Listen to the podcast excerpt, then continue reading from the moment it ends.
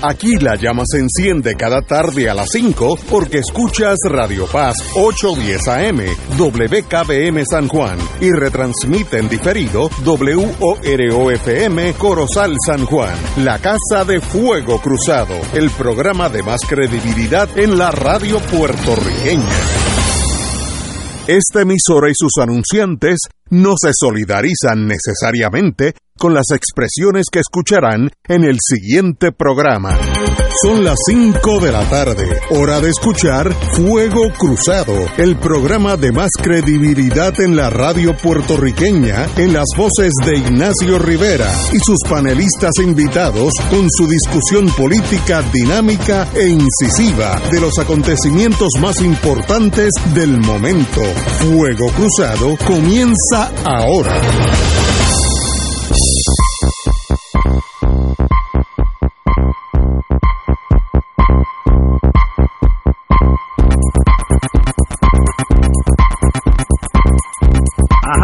Estamos hoy jueves. Lo bueno del jueves es que casi es viernes. Y lo bueno del viernes es que es sábado. Así que hay que empezar a disfrutar la vida. Estamos hoy un panel clásico. Tato Rivera Santana a mi izquierda, literalmente en todos los sentidos a mi izquierda. Salud Ignacio, un placer estar aquí. Y aunque está a la derecha, pero en realidad a mi izquierda. No, es que está a la ultraizquierda. es, un, es un ciclo completo. Pero mira, Rafael no, Anglada. pero no es un programa básico porque tenemos un invitado. No, y tenemos a alguien. Estamos balance. en un día de, de honor. En un balance tenemos a doña Ivonne Lozada del PPD o, o partidaria del Partido Popular. Qué bueno tenerte aquí para que me ayudes a balancear estos muchachos. A, sobrevivir la tarde aquí. Sí, sí, que no es fácil. Así que estamos aquí empezando el fin de semana. Bueno, eh, yo dije la semana pasada, y esto, y Ivonne me interceptó hoy aquí, cuando yo estaba alimentando mis gatitos aquí de la Iglesia Católica, que yo tengo como misión personal, ah, eso es- son parte de mi vida. Y ella me, yo no la reconocí, ella me interceptó, estuvimos hablando, me di cuenta que quería los animalitos, y, qué bueno que, que ese ser humano existe. Así que en ese sentido, Ivonne, te, te felicito porque eres un buen ser humano. Y hay algo en el ambiente que nosotros, nosotros los puertorriqueños tenemos que solucionar. Y es la vida de los animales en el zoológico de Mayagüez. Si hay la menor duda que lo vamos a maltratar, no le vamos a dar comida suficiente, como me dijo un veterinario que estuvo allí unos tiempos, el cuidado médico es mínimo, mínimo. Pues miren, no tengamos zoológicos. No hay forma eh, de que un cristiano considere tener maltratar animales es algo bonito. No se puede permitir. Eh, eso obviamente va por encima de una idea que ya el mundo se está llegando y es los zoológicos clásicos, donde en un cuartito como este, que es 8 por 8 por 10, hay un león, eso es justo, aunque le, aunque le dé buena comida y lo cuide bien desde el punto de vista de los veterinarios, o debe de ser otro sistema de manejo de los animales, como el Bronx de, de, de Nueva York, el de San Diego, que son es- espacios de aquí a Bayamón, donde hay cuatro leones que van y vienen y no se detienen. Pues yo creo que nosotros los puertorriqueños tenemos que decidir, si no hay dinero, no hay problema, uno se ajusta al dinero que uno vive en la vida. Si no hay dinero para el SU o si no es prioridad para el zoológico, demos estos animales a quien los quieran recoger, que estoy seguro que muchos zoológicos de Estados Unidos mayormente y de Canadá los van a adoptar para que vivan sus últimos años en felicidad, en la comodidad médica y la comodidad alimentaria. No se puede permitir que en Puerto Rico haya mal trato a estos animales, que para mí, bueno, cuando sal- salió la noticia la semana pasada, yo me sorprendí que esto pasaba, porque son cosas que yo lo doy por sentado, pero no, están pasando. Un veterinario me llamó anónimamente, me dijo, no mencione mi nombre, me dijo, el trato médico, me dijo, es fatal en Mayagüez. Fatal, fue la palabra que él usó. ¿Queremos eso? Con eso nosotros somos una nación, seamos Estado, República, Estado Libre Asociado, lo que tú quieras. Eso es lo que queremos en este país. Pues para conmigo no cuenten. Para tener maltrato a los animales, no los tengamos. Y démoslos en donación. Yo estoy seguro que si dan al zoológico de, de sobre todo el de California, que es gigantesco, tomarán uno o dos, pues démoslo, porque es más, yo, yo pago el pasaje de, de algún animal que necesite llegar allá para que lo traten bien.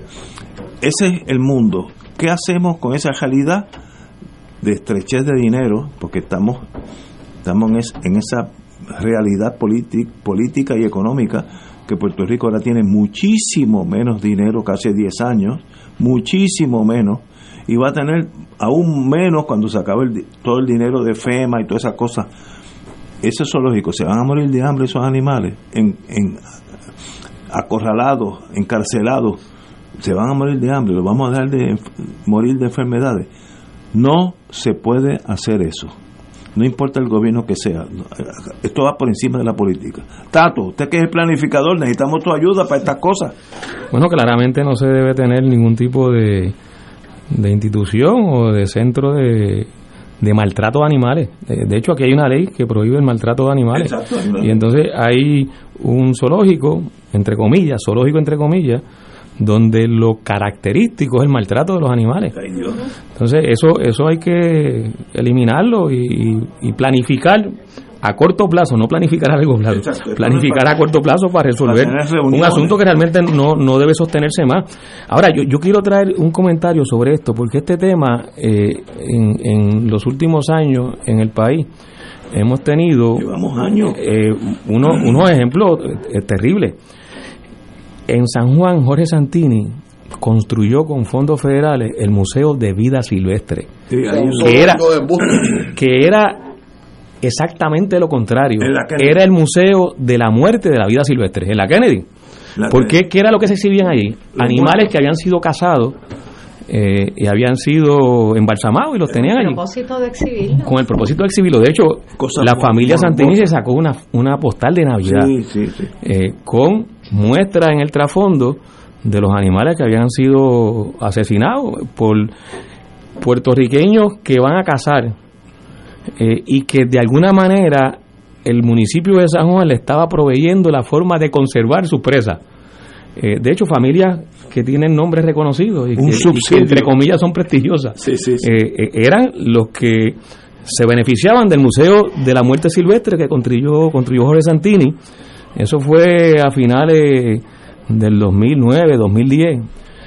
y era costosísimo mantener ese museo porque para evitar eh, que esos animales embalsamados, disecados, como se le quiera llamar, eh, se pudieran mantener, hay que adoptar unas medidas eh, tremendas de, evitar que, entre polilla, comején, una serie de plagas que son destructivas para ese tipo de, exposición o de, de animales disecados. y todo eso para mostrar una imagen equivocada, absolutamente ofensiva a, lo que ha sido en los últimos años la forma en que, en que el mundo está mirando la necesidad de que entre los seres humanos y el resto de las especies vivientes, especies vivientes eh, haya una perfecta armonía, eh, sobre todo de parte nuestra, de reconocer que formamos parte de esa diversidad. O sea, que no son las otras especies y nosotros, estamos todos dentro de un mundo donde ese balance eh, nos dice que dependemos mutuamente. Eh, hay, hay unos nichos que es importante que no se eliminen y, pueden eliminarse y, ya han ocurrido cuando se destruyen los hábitats o se eliminan especies, ya sea porque las cazan, las masacran y, y, las asesinan. Eh, porque eso tiene unas consecuencias y unos efectos que después rebotan en las condiciones eh, de, de, salud de los seres humanos. Eh, esto es un tema eh, que, se presta para mucha más conversación porque tiene muchas más ramificaciones. tiene que ver incluso hasta con los patógenos que se generan, se, se, se, se transmiten de los animales a los seres humanos, como este, hay ejemplos de ello, y que tienen que ver en parte con la eliminación de especies de animales que formaban parte de ese balance y permitían que se establecieran eh, unos equilibrios. Bueno, nosotros tenemos que cambiar esta visión y el zoológico lo que lo que nos dice, como nos dijo el error del Museo de la Muerte Silvestre en San Juan, es que tenemos que cambiar la visión. O sea, es que hay que aprovechar estos momentos para que la discusión sea dirigida a la importancia de nosotros vernos como parte de las miles de especies que hay en el planeta y que todas estamos participando de unos sistemas naturales que es importante que conservemos y que podamos proteger para el presente y futuro, eh, sobre todo.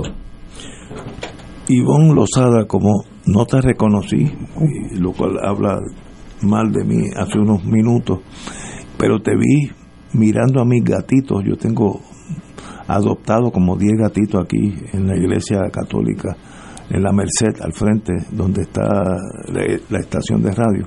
Y yo vi a esta dama, guapa, bonita, acercarse y mirarlo con cariño. Ya, así que ya yo sé cómo tú piensas, porque si no, no te hubieras acercado. Así que, ¿qué tú, qué tú piensas de este, de este escenario?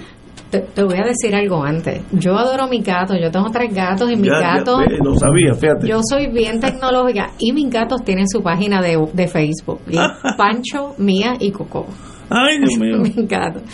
Mira, yo escuché a alguien en esta semana eh, decir que estaba espantado con relación a la reacción que había surgido para el cierre, para provocar el cierre del zoológico. No, te, tengo que admitir que no recuerdo quién fue. Pero la persona dijo, todos los países de primer orden tienen un zoológico y nosotros no nos merecemos menos.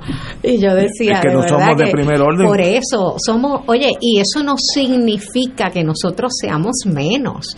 Nosotros podemos, tenemos el potencial de desarrollar proyectos que se ajustan a nuestra historia a nuestra cultura, a nuestra particularidad como una isla caribeña que tiene su historia incluso indígena que no hemos sabido explotar en términos de, del turismo.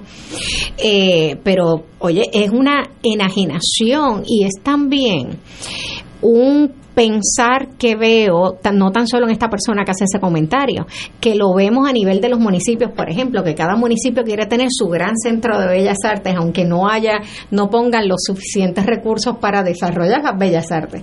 En realidad es el edificio nada más que no concuerda con las políticas de, de, para fomentar la música, las artes autóctonas, eso no me hace ningún sentido. Yo no creo que ningún animal debe estar fuera de su hábitat. No justifico ningún zoológico en California en ningún lado. Deben ser regresados a su hábitat natural y si hay que rehabilitarlos, pues que sean un santuario en su hábitat natural. Esto de estar sacándolos para que nosotros podamos disfrutar, que es una cosa morbosa de un animal encerrado cuando hoy contamos con tecnología. Yo fui a un museo, el Museo del Jade en Costa Rica, y hubo una parte del museo que, era, que eran hologramas y eran pantallas y la experiencia fue extraordinaria porque era tratar de conocer, por ejemplo, había un, pabellón que era del chamán, la figura del chamán en la historia de Costa Rica. Entonces tenías el holograma del chamán y así mismo con los animales no hay esa necesidad. Entonces también había alguien de la Universidad de Puerto Rico, recinto de Mayagüez, que recalcaba la importancia que tenía este zoológico para los estudiantes de veterinaria. Yo les digo, yo creo que aquí hay suficientes animales en Puerto Rico, empezando por los caballos, realengos, por los perros realengos, por los gatos realengos como para practicar la veterinaria con animales autóctonos. Si ellos quieren estudiar animales que no son nativos, pues entonces mira, que hay programas, hay becas en otros países para estudiar sobre otro tipo de, de especie. Pero aquí sí hay una necesidad grande si quieren abrir un santuario de caballos, que, que la necesidad la hay. Y de animales realengos en la calle me parece extraordinario. Compañero, viajante. Yo quería añadir cuando se hablaba de países del primer mundo, del primer mundo, ¿eh? de primera clase. Eh, Namibia le acaba de regalar hace tres o cuatro años un santuario a Cuba, un santuario de animales africanos, de jirafas, de rinocerontes, de leones. O sea, Namibia en agradecimiento A la ayuda militar cubana que garantizó la independencia no solamente de Namibia, de todo el cono austral africano, pero una manera que tuvo Namibia eh, voluntaria, eh, gratuita, fue decirle en agradecimiento, le vamos a regalar un santuario de animales que ciertamente no son, ¿verdad? Eh, no son cubanos, monos y son animales de verdad, animales que pesan miles de libras, pero que por lo que yo pude ver en una película que ustedes pueden accesar en el sitio cibernético eh, Mesa Redonda de la televisión cubana y después ponen Namibia, va a aparecer una película reciente sobre Namibia y ustedes van a encontrar estos animales preciosos, pero como creo que Tato decía, en un contexto de santuario. Allí usted no va a ver jaulas ni va a ver este... Como debe ser. Claro, eh, así que nada, me uno, yo siempre, yo nunca he sido pro gato, yo siempre he sido pro perro. Si tú tienes uno que son más grandes, yo me, este tiene un perro que es más grande que el carro mío. yo tuve un gran danés cuando chico, este, este, este, está, más No, pero los perros míos son para pelear. son, son, yo, yo le llamo, a uno de ellos le llamo el jefe del equipo de guardaespaldas. Y, y yo, a mí me gustaría estar todo el tiempo especialmente en un carro o en lugares de cierta de cierto público eh, me, me, me, disfruto tener estar al lado de un perro de 65 libras sato por cierto pero que tiene todas las tiene todas las virtudes particularmente en la quijada. Para si alguien se confunde verdad si tiene alguna duda pues la quijada está ahí eh, yo siempre he sido pro perro y pro animal. Este, me, creo que me voy a morir sin tener un caballo. Ya es un poquito tarde para yo empezar a ser dueño de caballo. Ahora, yo quería decir algo del zoológico de Mayagüez. Eh, algo que quizás alguien lo pueda estudiar. Eh, yo tuve un tío, un tío de cariño, el doctor Reinaldo Nadal, que en paz descanse, que fue catedrático en el Colegio de Mayagüez de zootecnia. Y él era una verdadera autoridad en zootecnia. Y es probable que ese zoológico haya estado allí originalmente porque se enseñaba en el Colegio de Mayagüez, más allá de veterinaria, eh, estos son las ciencias del animal y es una pena yo esa noticia ni tan siquiera la quiero leer eso es un eso es un crimen de lesa humanidad. Estoy de acuerdo contigo. Y como dije ningún ningún cristiano puede aceptar que se maltraten los animales. Ninguno. Es, ahí hay una regla tan como decía mi profesor de derecho Alejo de Cervera español las cosas a veces son tan sencillas que solamente los abogados se equivocan. Y tienes razón. Aquí no hay, no hay que analizar nada. Ningún ser humano puede maltratar a un animal. Punto. Así que en eso yo estoy con el gobernador que ha dicho varias veces que esto se va a cambiar y no va a haber y van a repartir estos animales a zoológicos mucho más grandes en los Estados Unidos, pero muy bien. Ahora, no se estanquen, porque ya mismo van a salir los grupos, los que dicen que no se puede hacer nada en Puerto Rico. Y esto es una cuestión contra la patria. Y ya yo lo, para el lunes, ven, ven, vélenlo. No, haga lo que tenga que hacer. No se puede pasar la página y regresar esos animales a, ese confinamiento de 10 por 10. Un, un león que, que está supuesto a caminar de aquí a Recibo eh, si tiene que ir a comer en África y aquí están en 10 por 10, no puede ser. Déjenlo, déjenlo en donde tienen, tengan que estar en un sitio más cómodo. Y, y tal vez llegó el momento en el siglo XXI de no tener este tipo de zoológico tipo carcelario. Y pues, muy bien, qué bueno que se está hablando de esto, porque si no, pasamos la página, en los puertorriqueños mañana sale otra crisis y nos olvidamos de esto, como ya pasó la crisis de, del sureste de Puerto Rico, donde había aquellas construcciones ilegales. en Salinas. Salinas. Ya no se habla, ya se acabó eso y se quedaron allí esas casas y tal vez estén hasta ah, expandiéndolas. Estoy exagerando cínicamente. Puertorriqueño me, me dijo una relacionista pública que trabajó con pueblo muchos años, competentísima. Puerto Rico tiene una atención de dos semanas en los issues. Si tú aguantas, en aquellos tiempos eran negativos para la empresa de nosotros, aguanta el dolor dos semanas y la gente cambia para otra cosa. Y es verdad. Así que no cambiemos la, la vista de palo. ¿Cómo se llama? De palo. De Salina. De Salina. No nos olvidemos de eso, del subimpul allá pues, en el suroeste, ¿cómo se llamaba? El, el, edificio que hizo una, una piscina ilegal. Ah, eso es en Rincón, en Sol y Playa, el condominio Sol y Playa en Rincón. No, no, ya pasaron las dos semanas, no, no nos olvidemos, seguimos hasta que eso se corrija. Y lo mismo con el zoológico. Pero no, es que es de moda. Está sí, la moda. Y la, gente cambia el canal. Eso me dijo a mí una compañera que estaba en relaciones públicas muy competente si aguantas dos semanas, pasa la Pero ahora está lo del zoológico, pero ese no es el único caso, ese es el caso legal que conocemos, pero hay un montón de zoológicos, o podría, no, no quizás no zoológico es la palabra correcta, pero son clandestinos. Ah, donde se está traficando con animales y sabrá Dios cuándo hay. y de mataderos clandestinos. No no pero que no, se vela por tus por bueno es el sacrificio de animales de manera humana o sensible. Ahí, ahí se me sale el indio y esos que maltratan a los animales de forma inconcebible, pues yo, yo asumo el, rol chino te cojo y te fusilo allí mismo donde tú estás matando a animales, allí mismo te fusilo. Eso pasa en China y en hay que ponerle atención, esos chinos no están tan locos. Yo me acuerdo de una persona que permitió una droga que salió de China y mató un montón de gente por todo el mundo, que estaba en una, una pasta de dientes, había un tóxico que mató gente, pues lo fusilaron al ministro de lo que sea, pues, eh, fusilado. No estoy exagerando en el sistema neto, eso no se permite, pero el principio es igual. Mira que aquí en este país hay muchos fanáticos de Bukele. No, no, y están creciendo y a mí me sorprende tú sabes que oí en la televisión italiana que Bukele tiene un 92% de aceptación del país.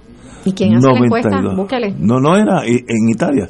Pero es que la gente... Ah, sí, en Italia, claro. Eh, eh, el Salvador llegó un momento que la gente decente no podía salir porque los asesinaban, los violaban en la calle, en la acera, porque Estados Unidos cometió, bueno, un acto positivo para Estados Unidos, negativo para El Salvador, cogió todos los inmigrantes ilegales del Salvador, que eran violentos, por su naturaleza, ¿cómo se llaman? matrán, ah, tiene un nombre. Y los deportó. Ah, entonces Salvador, que chiquitito como Puerto Rico, recibió como 200 mil maleantes, que algunos ni hablaban español, y esa gente que todos estaban tatuados completos. Mara, algo así. marras. Algo así. Las marras. son las marras. Eh, esos señores destruyeron El Salvador hasta que llegó Bukele con sistemas hitlerianos no aceptables en nuestro mundo civilizado. Todo aquel que tenga un, tatuaje está preso. Mira, qué clase no hay duda de que en la dictadura hay orden. ¿Pero a qué costo?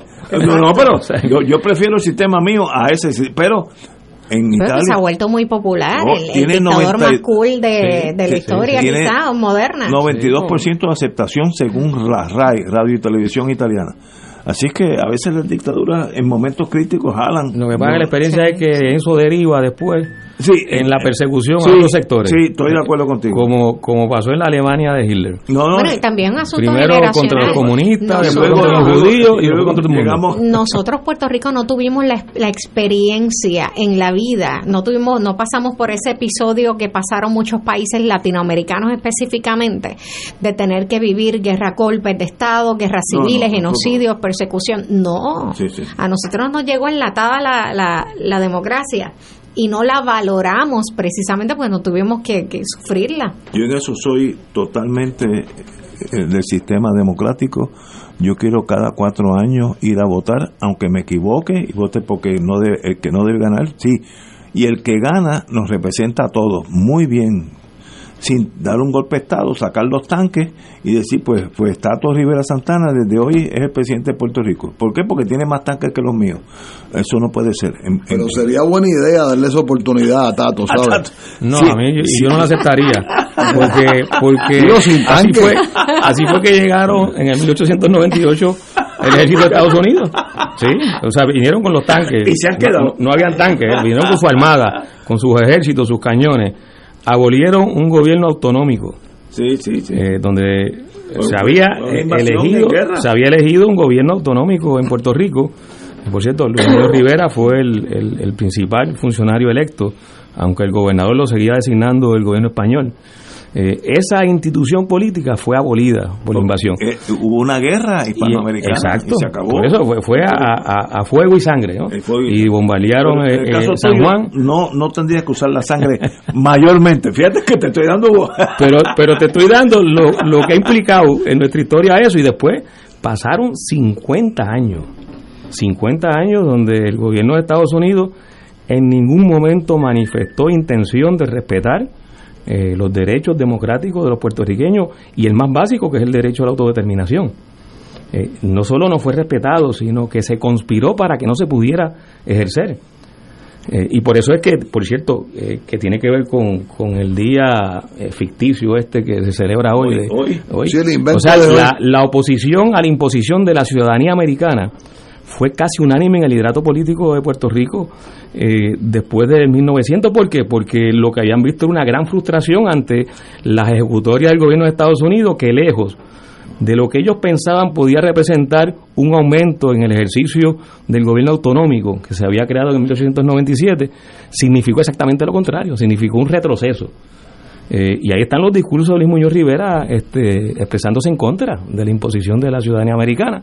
Y luego la Cámara de Delegados, que era el cuerpo electo, el, cuerpo representativo del pueblo puertorriqueño, se opuso a la imposición de la ciudadanía americana en el 1917. Así que hoy se está celebrando en Puerto Rico una imposición. Eh, y eso dice mucho de cómo eh, ideológicamente, cómo políticamente se ha impuesto una narrativa y una visión bien afín a la subordinación colonial, pero, que llega hasta nuestros días. Pero después casi de un century, un siglo, eh, de esa realidad, si tú vas ahora a Plaza de las Américas y coges los primeros 200 personas que tú tropiezas, ¿quiénes quieren abandonar la ciudadanía americana? De las primeras 200 que tú cojas, mira, ni dos, porque ya es parte de nuestra cultura. La mitad de nosotros tenemos parientes en Estados Unidos. La mitad de nosotros, tú tienes parientes en Estados Unidos. Sí, Yo tengo cuatro hijos y siete nietos. Así la mitad de la población, más de la mitad vive en Estados Unidos. Es que es bien difícil hoy en día echar para atrás una realidad de 100 años.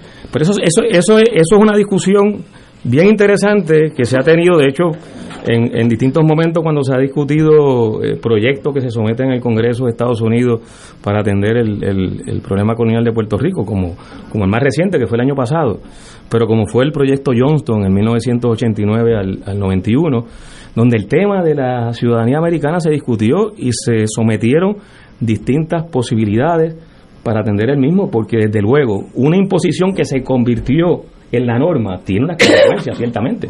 Ahora, eso no quiere decir que, que hay que imponerle a quien no quiere tener la ciudadanía de Estados Unidos ese calimbo, el que quiera, el que no quiera tenerla tiene que tener la opción de no tenerla. Pero no solo no tenerla, sino que se le garanticen todos los derechos en el país donde vive de no tenerla.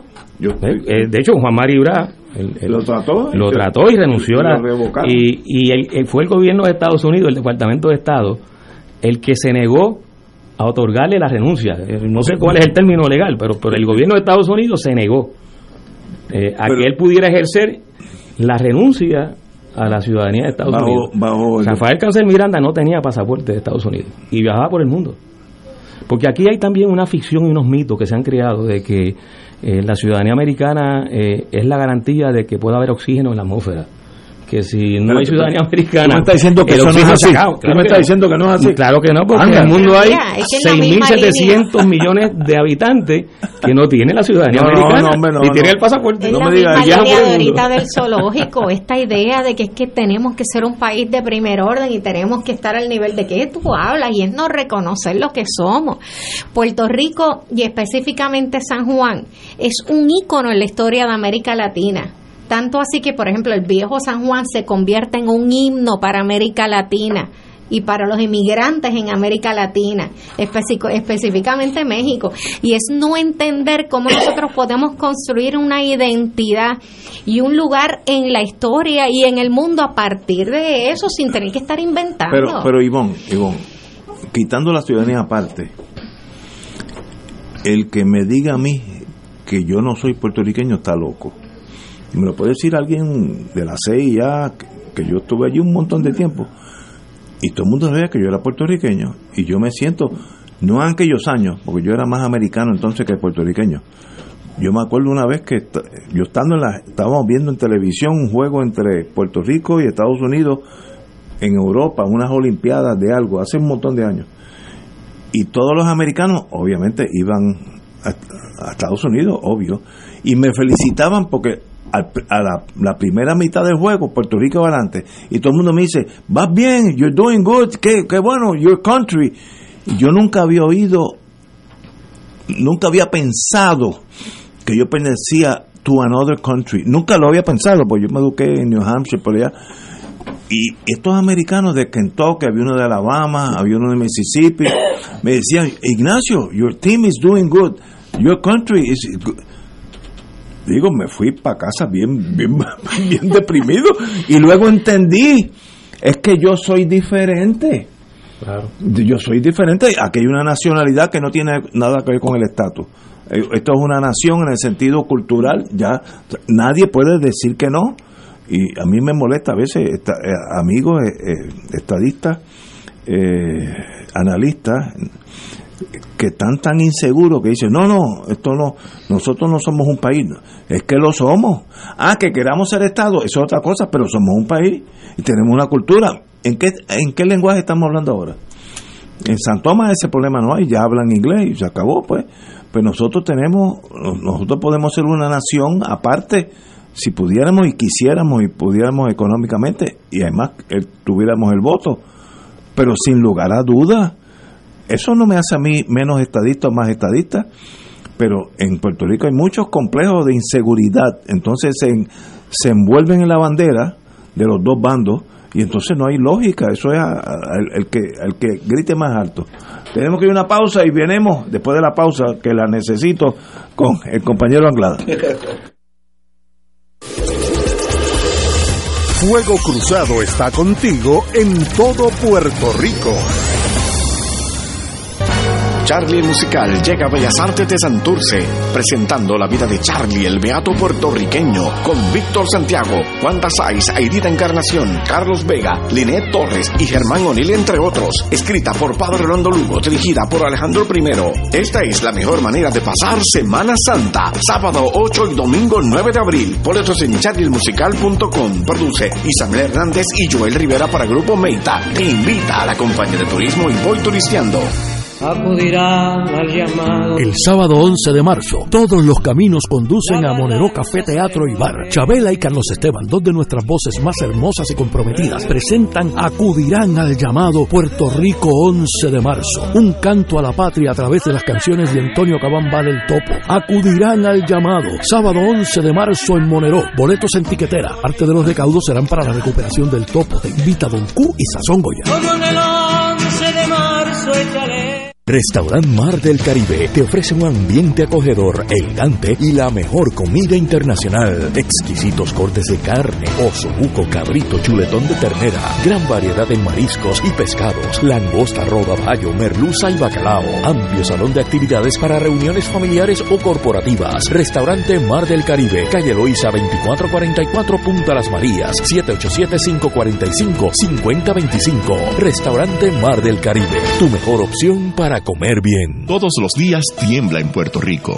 ¿Sabes la manera correcta de protegerte? Agáchate, cúbrete y sujétate bajo una mesa o silla. Aléjate de las puertas y ventanas en cristal. Mantén la calma. No corras. Si estás en tu carro, aléjate del tendido eléctrico. Haz simulacros en tu escuela, trabajo o comunidad. Debemos estar preparados. Habla sobre el tema. Prepárate. Tú puedes hacer la diferencia. Busca más información en redsísmica.uprm.edu. Aprobado por la Comisión Estatal de Elecciones. Fuego Cruzado, el programa de más credibilidad en la radio puertorriqueña, es ahora la tribuna abierta de análisis noticioso, con diversas perspectivas que exploran el trasfondo de lo que acontece a diario y cómo nos afecta. Escucha Ignacio Rivera y sus panelistas invitados de lunes a viernes en Fuego Cruzado en transmisión diferida a las 10 de la noche por Oro 92.5 FM. El Comité Ad Hoc de Sacerdotes Religiosas y Laicos Dominicanos y Haitianos de la Arquidiócesis de San Juan de Puerto Rico anuncia Via Crucis del Migrante dominicanos, haitianos y otros pueblos en la travesía del mar, en solidaridad con nuestros hermanos que han fallecido en la travesía a Puerto Rico, que tendrá lugar el domingo 26 de marzo a las 3 de la tarde. Nos reuniremos frente a la Capilla del Carmen, ubicada en la calle del Carmen número 39, Toa Baja, Puerto Rico. Concluiremos en la isla de Cabras, donde naufragaron y fallecieron 14 mujeres haitianas recientemente. Y ahora continúa Fuego Cruzado.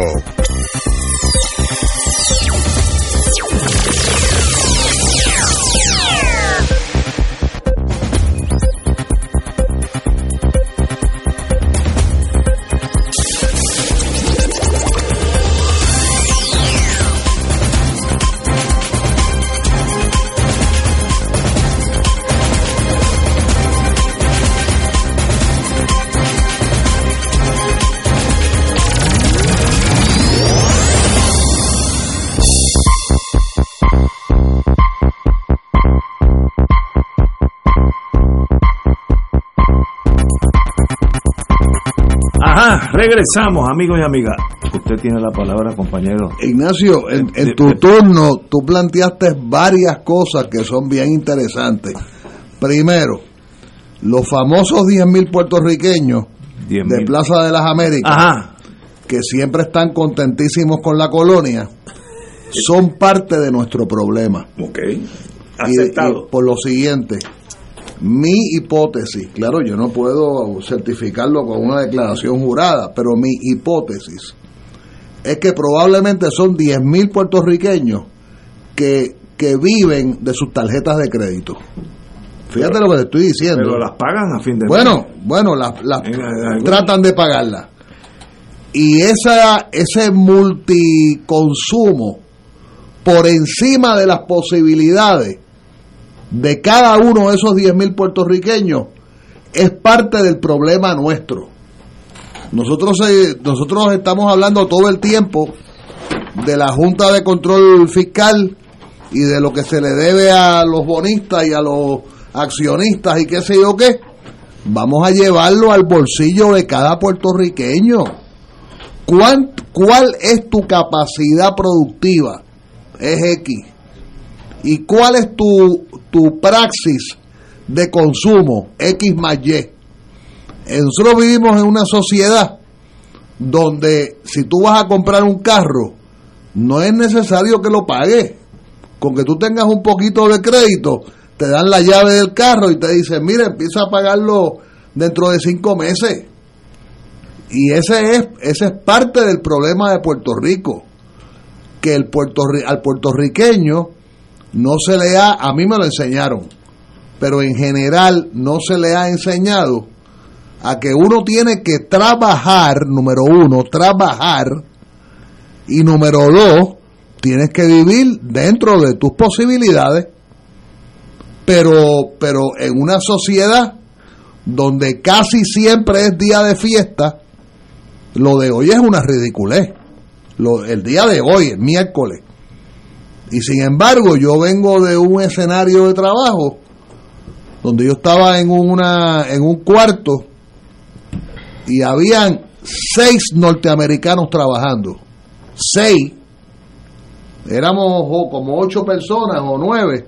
Uno de ellos era confinado, que está, confi- que está preso, obviamente. y habían seis americanos blancos trabajando. Y entonces los, nosotros los puertorriqueños, que tenemos que crear una patria nueva, entonces nosotros estamos en la changuería de que cada, casi cada otro día es un día de fiesta. No hay problema, no hay que trabajar. O sea, no hay que trabajar. No, la única manera de que cualquiera de nosotros, de cualquiera de las ideologías que podemos estar representados en esta mesa, tenemos es el trabajo y el estudio y la vida y la vida honesta. Pero si uno está todo el tiempo en la changuería, en la bobería, en el día festivo, en la tontería, nunca nadie va a poder construir una patria nueva. Y digo esto porque, bueno, yo personalmente, yo boicoteo Plaza de las Américas. A mí Carlos Gallizá me dijo una vez que yo estaba loco. Y yo creo que con toda probabilidad, con toda probabilidad, nuestro amigo Carlos Gallizá tenía razón. Pero yo boicoteo Plaza de las Américas. Yo hago todo lo posible por evitar mis excepciones, por supuesto, Casa Norberto, y cuando hay una necesidad de fuerza mayor. Desde que estaba la librería que de aquel español en la esquina contraria. Teques. Eh, Teques, era que se llamaba. Que no se podía caminar por el pasillo. Pero tú no vas allí para caminar por los pasillos. No, no, no, no, no. Yo, yo busco otro lugar para caminar. Segundo. segundo. La deuda de energía eléctrica. Lo voy a repetir hoy. Vamos a boicotear la energía eléctrica. Eh, limitadamente, o sea, dentro de nuestras posibilidades. El pago a la factura, tú estás planteando. No, no, vamos a boicotear la energía eléctrica. Ah, la energía eléctrica. Pero, ¿cómo? ¿Y por qué lo digo? ¿Y te ¿Por, quedas, ¿Por, qué lo digo? Pero ¿y te quedas a oscura? No, no, no, no necesariamente. Ah, okay. Mira, una, una cosa buena que tuvo el huracán María, yo viví cuatro meses en la oscuridad. A mí, no, a mí lo que no me faltó fue el agua. El agua es importante. Y yo, sencillamente, hay, hay, una, hay un gusto en vivir en la oscuridad. Oye, Tú eres, Hay- uno, tú eres- uno desarrolla tú una eres diferente a mí. Yo- no, tú no, no, de diferente verdad, a mí. de verdad, yo no, Yo no no, no, yo- yo no- conmigo. Yo no quiero soy ser igual, yo soy igual. Ah, a mí me gusta la, no la oscuridad, la luz natural. Bueno, está No, bien, no, pero Yo uso al mínimo las No, luces. yo soy de yo joven. lo que estoy planteando luces. es lo siguiente. Yo, antes de estos Perdón, aumentos un amigo mensuales, mío me, me dijo durante, luego de- del huracán María, que él estaba preocupado porque se estaba acostumbrando a vivir en las tinieblas. Bueno, bueno. Mira, yo, yo creo que es una, una aberración psiquiátrica que la mayoría de, o no la mayoría de los puertorriqueños, pero vamos a decir la clase media, eh, ¿verdad? Urbana, cuasi profesional, pague 500 dólares mensuales de No, luz. eso- Eso, es no, una aberración. Eso no hay duda que es exagerado. Y tú sabes que yo le he dicho 500 veces, vamos al boicot, vamos a dormir con abanico. bueno, tú Y puedes, yo lo digo porque yo duermo con abanico. pero tú puedes reducir. Bueno, pues eso es lo que yo estoy planteando. Pero, pero necesitas un mínimo de. Está bien, pero, pero e- esta ecuación es bien sencilla. Si tú gastas, la ejemplo, mitad. ejemplo, Paga la mitad. tú has gastado tradicionalmente 400 dólares mensuales de luz 200 si y lo bajas a 200, vamos a jugarle la, la pelota dura, la verdadera pelota dura, no la pelota dura esa de changuería que hay en el canal 11 por la pero, noche. Pero, pero ¿y qué tú haces? no, de verdad, vamos a boicotearle el consumo eléctrico. Pero ¿y qué tú haces con los 10 billones de dólares que adeuda energía eléctrica? Bueno, bueno, yo Eso no, una- yo no te estoy, deuda. yo no te estoy proponiendo que voy a resolver todos los problemas, pero vamos a meterle fuerza a los No, acreedores. Yo reducido. La mejor, la mejor fuerza que le podemos meter a los acreedores es decirle, tú sabes una cosa, tú no eres tan importante. Vamos, vamos a eh, y yo lo he dicho, yo todavía me pregunto por qué tiene que haber aire acondicionado en la legislatura. Con, e- con esas ventanas que dan al mar, abran esas ventanas y no vivan no vivan en, en- en la changuería de la legislatura. Tú sabes lo que es, tú sabes lo que es Oye, escuchar tú, tú estás un siete días a la semana. Qué bueno que no eres. Radio, 90 millas por hora. radio desde que te levantas a las 5 de la mañana hasta las 12 de la noche, a menos que sea una asamblea de un partido, que yo tuve la suerte de irme de Puerto Rico y me ahorré bastante de la asamblea más reciente, pero entonces esa fue la más reciente, pero ahora hay otra asamblea más el domingo. El domingo, ¿eh? ahora es la del PNP. Ahora, eh, mucho más grande. Pero e, ese es otro tema, ese es otro tema. Yo lo que estoy planteando es que discutamos, no, no, no, tener, no tener la razón, pero que se discuta una estrategia de bajar dramáticamente el consumo eléctrico, haya o no haya placas solares. Yo todavía no he instalado placas solares en el techo de mi casa porque además eso es otro issue. Se ha anunciado un financiamiento, ¿verdad? Un subsidio para los que no pagan luz. O sea, los, los queridos puertorriqueños que, viven en los residenciales públicos, tengo entendido que tienen un subsidio, digo, hace 15 años el subsidio era de 50 dólares mensuales. Y yo visito la casa de mis clientes. Y yo lo que estoy planteando es, le van a dar ahora un subsidio de, para placas solares a los que no pagan luz. Oye, ¿y los que pagamos luz? vamos, vamos a jugarle el, el, vamos a jugarle pelota dura, de verdad, no la changuería de televisión. Vamos a jugarle pelota dura. Vamos al boicot, que sé que es una palabra fuerte, pero vamos a la, a la, como tú dijiste, Ignacio, a la limitación. Vamos a restringir el consumo eléctrico al, al, al mínimo indispensable para que les duela a ellos pero es que yo creo que los puertorriqueños en gran medida han hecho eso, han reducido su consumo. Bueno, yo no creo. Yo cada vez que oigo un alcalde que todavía a estas alturas está hablando de encendidos navideños, a mí me da repulsa. Pero eso es la Porque además es una violación al, precepto constitucional de la separación de iglesia y Estado.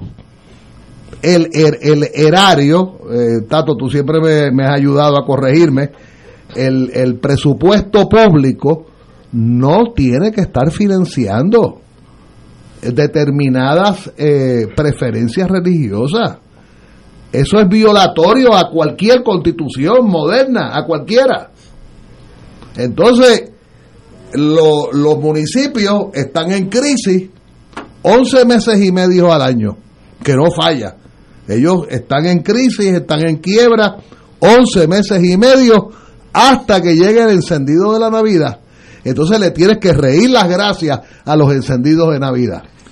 y detrás de todo eso, perdón y estoy abusando, otra cosa que debemos discutir otro día con calma es que en Puerto Rico se ha, el, el sistema se ha acostumbrado. Voy a dar un ejemplo hipotético. Este, yo soy el municipio tal. A mi energía eléctrica me debe tanto y como no me paga, ah, pues yo voy a aprender el encendido navideño. Ellos no me pagan y yo no te pago. Entonces hay una doble deuda billonaria que nunca nadie paga. Yo quisiera saber si la legislatura ha pagado la deuda de decenas de millones de dólares, decenas de millones de dólares que siempre le ha debido energía eléctrica de por lo menos desde la época de Rivera Chat y, de, y de, del otro, Aponte, Aponte Hernández. Entonces es todo el mundo viviendo del cuento, excepto aquellos pocos puertorriqueños que trabajamos y pagamos contribuciones.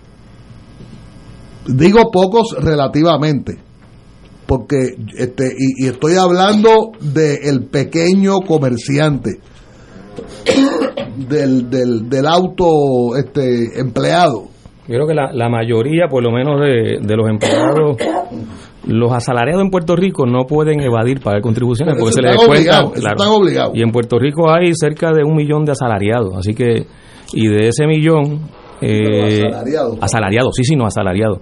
Este, y de, y de ese millón, pues pues la mayoría paga, porque lo, o sea, el que tiene un salario se le descuenta. ¿Y el otro millón y medio? Bueno, ahí están los desempleados, este, hay quienes, y, yo creo que tu, pregunta iba por ahí, hay, hay quienes trabajan pero no existen oficialmente en la estadística, ¿verdad? Que, es el subempleo, que es la persona que, que chiripea, que, que en términos estadísticos eh, no existe. Pero mira, yo, yo creo que todo en la vida es posible. Pero lo que yo dice, en la mayoría de los asalariados no tienen otra forma, están, pagando. Y lo, lo, injusto del sistema contributivo, perdón, Ignacio, eh, es que la carga contributiva proporcionalmente cae sobre los asalariados y, y no sobre los otros sectores incluyendo los sectores empresariales. Estoy de acuerdo contigo. Ah, ellos, tienen exenciones contributivas. Exacto.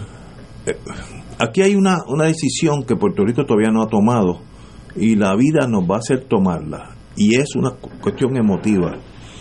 Nosotros nunca fuimos lo que pensamos que fuimos. Nosotros no somos Suiza, ni Finlandia, ni Escocia.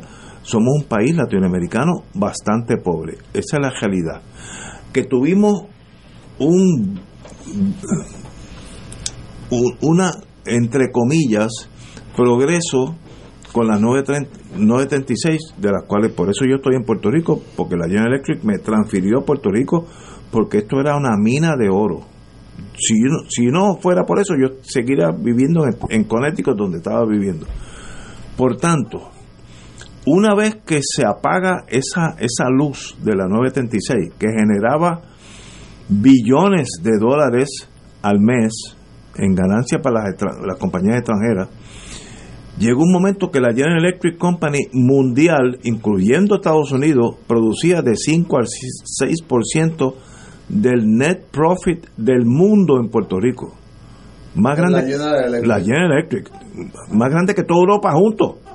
O sea, por tanto, una vez que tú cortas eso, por la razón que fuera que los políticos de aquí, estadistas, querían que esto, fue, esto era una excepción para ser Estado, la locura local, era un pilar de lela, como sí, exacto, exacto. Pues vamos a matar, mataste el caballo y, te caíste al piso tú también, ¿sabes? Una cosa absurda, pero ya pasó, pasó.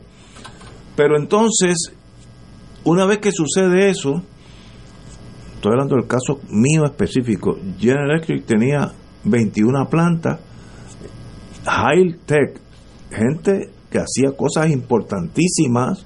Ahorita voy a decir las cosas porque la gente no piensa lo que se hacía aquí sin hablar de la farmacéutica, pero GE tenía 21 plantas, de las cuales hoy quedan 3. Westinghouse, que el abogado era Salvador Casella, que en paz descanse, de los mejores seres humanos que he conocido en mi vida. Westinghouse tenía eh, un montón de, plantas, hoy tiene cero. Digital tenía 5, que en realidad eran 25, porque cada planta digital era 5 veces una de la General Electric, hoy tiene cero si tú le quitas un país, por la razón que sea, aquí, a Cuba, Rusia, a Checoslovaquia, a Finlandia, a Buenos Aires, si tú le quitas el factor productivo, tú estrangulas un país. Si, tú le, si Estados Unidos dice, bueno, desde ahora para abajo nadie puede crecer trigo porque está prohibido, pues tú, tú, tú haces unos daños espantosos en muchos estados que viven del trigo. Eso pasó aquí y nosotros todavía seguimos pensando que somos aquel país que producía billones de dólares mensualmente para las empresas extranjeras, lo cual había, esto se llama sección 2J, 2J Investment, que si ese dinero se quedaba en Puerto Rico, los intereses tampoco pagaban contribuciones. Así que a la que le convenía coger 200 millones en tres meses, ponerlo en el Chase Manhattan, por eso es que el Chase Manhattan estaba aquí, y el First National Bank ¿Por qué se fueron? Porque una vez que yo le quito esa, esa entrada de billones de dólares, el Chase no quiere tener la cuenta de, de, cheques mía, ni de Doña Yuya, eso es irrelevante. Ahora, vivían, porque ellos cogían esos 200 billones, los invertían en todo el mundo, le pagaban a General Electric unos intereses y esos intereses en sí eran exentos. Tú le quitaste esa maquinaria más bien y muchos economistas, empezando por el doctor Catalá, ha dicho que tú no puedes tener una economía basada en una exención contributiva de otro país. Tienes razón, no, no, quiero discutirla, es verdad. Pero era la verdad nuestra. Quitaste eso y no has hecho nada, no, no, no has logrado un sustituto. Pues hoy hay gente que estaba trabajando, ganando yo, yo me acuerdo, había sueldos en aquellos tiempos míos, hace 25, 30 años, 47 dólares la hora en, en el sureste de Puerto Rico. Se me olvidan los, las plantas ahora. Eh, y a veces había que hacer tiempo, tiempo eh, que era doble, 80, 90 dólares. Eso desapareció, esa persona, mayormente mujeres, hoy están trabajando en Wendy's, si están trabajando. Pues tú le quitaste al país una mesa, le has quitado tres patas, pues, pues la mesa se cae. Por mucho que venga un gobierno bueno, malo, por mucho que quieran hacer, como dice Fernando Martín en su genialidad, y si un día de esto tenemos la desgracia que no viene una tormenta o un, desastre natural o un terremoto y FEMA no manda un centavo, aquí va a haber una crisis como nunca la hemos visto. Esa es la realidad. Una vez que yo acepto eso, ya yo estoy preparado para ajustarme a esa vida. Si no, pienso que todavía esto es como vivir en Portugal o España. No, esto no es eso. País muy pobre, más pobre que el Santo Domingo. Para que nosotros vivimos de, de, de, la transferencia de Estados Unidos que, que son billones de dólares. Santo Domingo vive de ellos y están mejores que nosotros si lo miras sin la transferencia de dinero. Yo creo que nosotros desperdiciamos una gran oportunidad en esa experiencia de las 936 de utilizarlo para levantar una industria propia y un empresarismo propio. Y hay personas que sí lo supieron aprovechar de alguna manera. Por ejemplo, la historia de Ana Jiménez cuando era Puerto Rico Junior College, que vieron todo este modelo económico que venía a reemplazar el modelo eh, agrario. Eh, y venían todas estas industrias, pero no teníamos la mano de obra. Y vino esta mujer extraordinaria que le cogió mil dólares prestado al marido y dice, bueno, hay que preparar la mano de obra para estas nuevas nuevos empleos que vienen con la industria. Y así surge Puerto Rico Junior College. Pasó algo similar con la educación en Puerto Rico, cuando surge la, la historia de la escuela vocacional que era extraordinario. Viene, vienen estos nuevos empleos, vienen estas industrias, hay que adiestrar a los jóvenes en estos empleos y se ajustaba a las demandas del mercado laboral. Pero en algún momento en los años 80 eso se va, se pierde y se cayó la escuela vocacional que es tan importante. Importantísima. Que yo no entiendo por qué ahora, si hay un, mira, ahora que hay con el boom de la energía solar, que a nivel regional se pueda levantar una industria de desarrollar y manufacturar celdas fotovoltaicas, paneles solares. O sea, hay demanda para eso. Y eso es algo que no requiere, por ejemplo, un bachillerato. A lo mejor tú puedes establecer un programa en una escuela vocacional para adiestrar a jóvenes en el ensamblaje y en los basics, en, en la teoría básica de la energía fotovoltaica. Buena idea. Y puedes levantar una industria porque es que hay, no hay que esperar a que venga de afuera, nosotros lo podemos hacer, pero estamos acostumbrados a que vengan de afuera y a nosotros ocupar cuando nosotros podemos levantar una industria como esa. Pero yo estoy de acuerdo con tu... Yo, yo diría que ese es el rumbo a seguir en Puerto Rico. Pero en el horizonte de la realidad nuestra no vemos ese pensamiento. Es, tú juzgas los partidos, que son los que ganan y los que pierden, que son dos, por cuánto dinero sacan de Washington, que es un vicio. Porque si mi papá me hubiera dado mil pesos semanal, cuando yo tenía 16 años, ¿para qué yo hubiera estudiado? O sea, me quedo viviendo la vida loca. Eh, por tanto, eso es un beneficio, pero hace un mal, porque te, genera gente que, no tiene esa chispa, sobre todo la dirección del país, los gobernadores, los secretarios de Hacienda, lo que sean, ¿no? Eh, todo el mundo está esperando el, el Big Brother ¿Es posible salir de, ese, de esa encrucijada? Yo sí, no sé. es posible salir, Ignacio. No sé si me da tiempo antes de, la, de la pausa, pero voy a empezar. Eh, la, la historia económica de Puerto Rico apunta a que el modelo que en un momento determinado mostró tasas de crecimiento altas y que, y que llamó la atención del mundo, ciertamente. Eh, la economía de Puerto Rico llegó a crecer sobre 6% pero se estanca a partir de la década del 60. De hecho, la década del 60 es cuando más alto se da ese crecimiento económico. Y luego, a partir de la década del 70, empieza, se estanca y empieza un proceso de decrecimiento, de las tasas de, crecimiento de la economía. Eh, y ocurre lo que se había anticipado en la década del 40. Eh, y aquí tengo que, referirme a la gobernación de Tocqueville. Eh, se opuso a la ley de incentivos contributivos eh, y se opuso por una razón muy sencilla y muy lógica. Si la actividad económica que más riqueza genera no va a pagar contribuciones o va a pagar muy poco, ¿de dónde va a salir el dinero para los servicios públicos?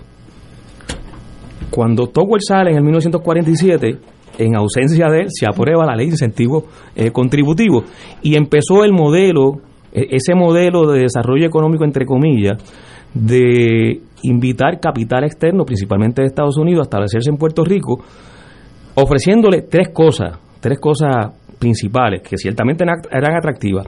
Exención contributiva, mano de obra barata, Baratísima. los edificios se les construían, los edificios de fomento, y recursos naturales prácticamente gratis. El- el- eh, habían subsidios para el agua, para la Sí, energía eléctrica, el uso de la tierra. para- o sea, para- se le entregaba prácticamente todo, todo. Eh, ese modelo se acusó desde entonces que iba a crear una crisis en algún momento y la creó.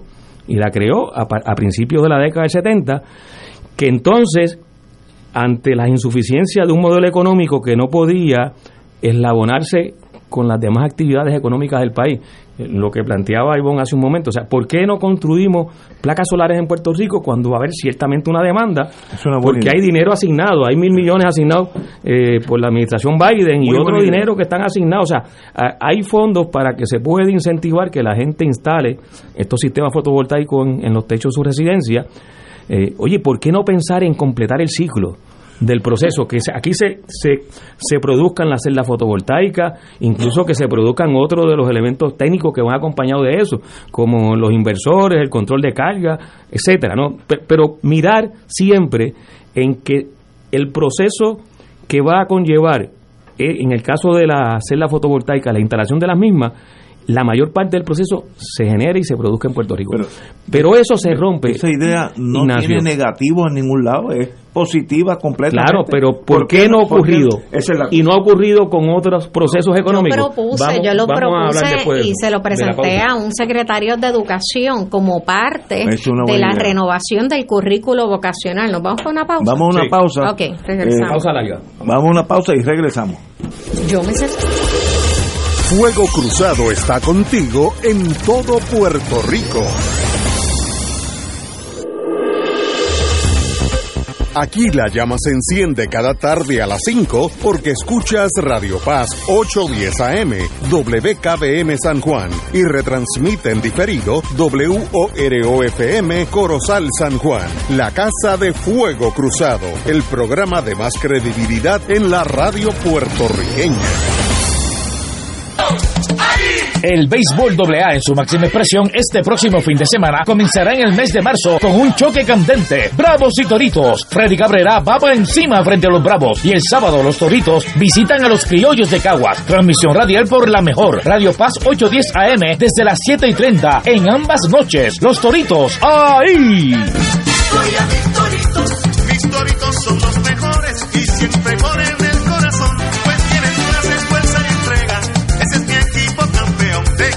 Comité Ad Hoc de Sacerdotes Religiosas y Laicos Dominicanos y Haitianos de la Arquidiócesis de San Juan de Puerto Rico anuncia Via Crucis del Migrante, dominicanos, haitianos y otros pueblos en la travesía del mar, en solidaridad con nuestros hermanos que han fallecido en la travesía a Puerto Rico, que tendrá lugar el domingo 26 de marzo a las 3 de la tarde. Nos reuniremos frente a la Capilla del Carmen, ubicada en la calle del Carmen número 39, Toa Baja, Puerto Rico. Concluiremos en la isla de Cabras, donde naufragaron y fallecieron 14 mujeres haitianas recientemente.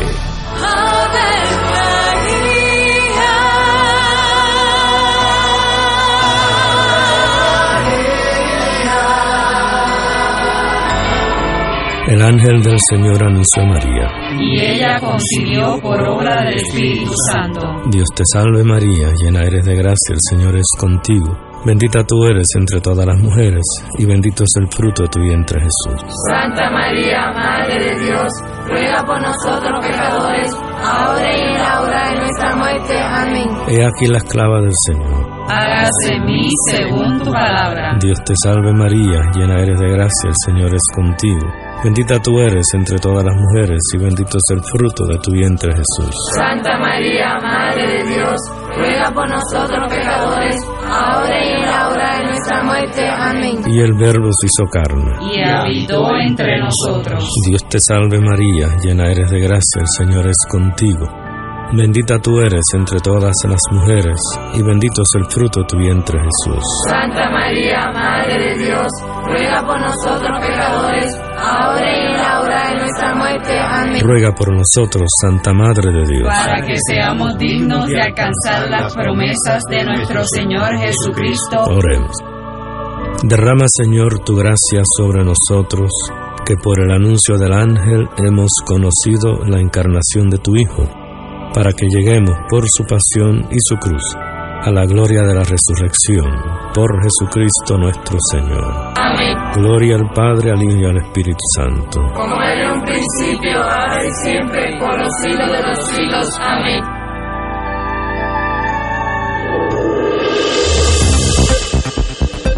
Y ahora continúa Fuego Cruzado.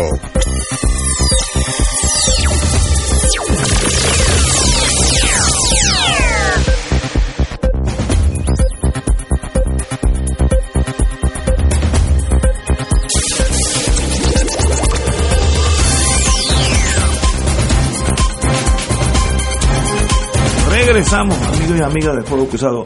Durante la pausa estábamos discutiendo cosas hasta más ah, emocionales. Eh, y, y- la compañera Ivonne está hablando de la posibilidad de uno a través de la educación, que es la clave para hacer el país, el Estado, el Estado Libre Asociado, lo que tú quieras, es la educación, cómo uno puede mejorar eso. Diste un es ejemplo. ajustando los currículos de educación vocacional regional a las demandas de- del mercado regional y a las posibilidades, como hablábamos de la, de la energía fotovoltaica. Wow. Pero en Puerto Rico eso no existe. No. Bueno, No hubo unos existe. ejemplos. En Isabela sé que se hizo de manera experimental en una escuela vocacional, se, pero como que no se le dio seguimiento. Y sé que, porque me lo dijo el alcalde anterior, que en un momento había una unas empresas de aeronáutica establecidas allí y sí emplearon, educaron, eh, adiestraron a unos jóvenes de, de escuela vocacional que eventualmente fueron a trabajar allá. Pero eso mismo, pero es como que se dio una vez extraordinario, pero no se le dio seguimiento, no se estudió a ver cuán efectivo podía ser en otros tipos de industrias, si valía la pena expandirlo a todo el distrito de escuela vocacional y eventualmente que sí, me parece que sí.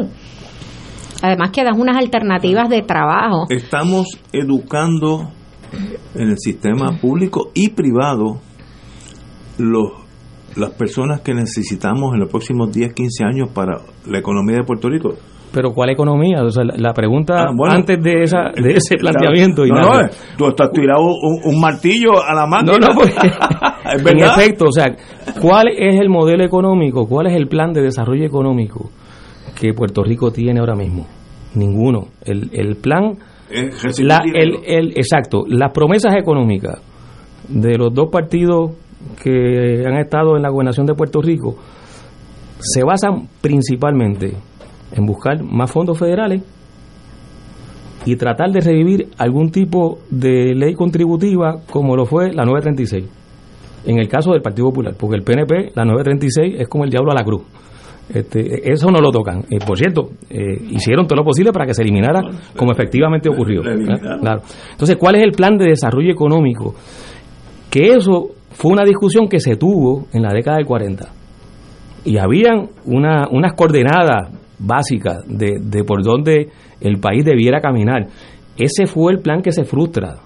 Y que, ya en la década del 60 se cocota. Pero en aquel plan había la intención, primero, de crear corporaciones y fábricas públicas, como se crearon. Se crearon las corporaciones públicas, se crearon las fábricas públicas. Eh, la fábrica de cemento, la fábrica de calzado, la de cristal, la de zapatos, después se vendieron. Eh, la de cartón, eh, eh, esas fueron de las primeras privatizaciones que hubo en Puerto Rico, antes de que el, el- el fenómeno este de la privatización nos inundara como nos inunda ahora. Ahí había la intención y una visión de impulsar un desarrollo económico donde el sector público fuera un actor principal. Ahora, eso iba en contradicción con los intereses de unos sectores económicos, principalmente el sector privado y unos sectores de clase, que siempre han estado en contra de que el sector público compita con el sector privado.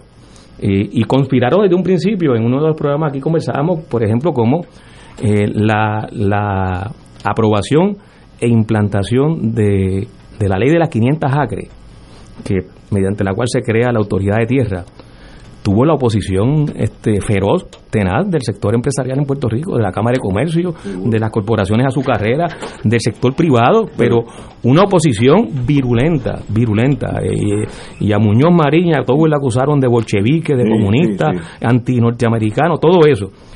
Pero, pero allí había una visión de una intervención pública en, en la economía para impulsar desarrollo económico que beneficie a la gente del país. Eso se distorsionó, eso duró poco, como, como he dicho anteriormente. Y después, lo que ocurrió a partir de la década 70 es que no había una, una sustitución al, al, modelo colapsado. Eh, el interludio de la refinación del petróleo duró 8, 9 años y colapsó. De hecho, en función de esas petroquímicas fue que se construyó la infraestructura de energía eléctrica. Principalmente en el sur, claro, porque iban a atender una demanda futura que no se dio de plantas eh, de, de diversas manufacturas que iban a estar generando empleos y productos derivados de, de la refinación del petróleo que se estaba dando entonces en, en, en la planta de la refinería en el sur. Eso colapsa, no tiene sustituto, no hay eh, movimientos en hacer un cambio importante y radical en, lo que ocurrió en ese momento. Eh, y la ruta fue, fueron dos principalmente, y hoy la estamos pagando, la dependencia económica y la deuda. Y, se sí, eh, ahí es que empieza el proceso de endeudamiento para atender las insuficiencias presupuestarias eh, y la dependencia de fondos federales para también atender las insuficiencias presupuestarias, para atender necesidades sociales. Pero eso fue por nuestros políticos que no, no, no, no bajaron las velas, sino siguieron a toda vela pero no, no asumieron, yo creo que no asumieron, lo han dicho otros, no, asumieron eh, la realidad como se estaba manifestando eh, y optaron por la línea de menor resistencia.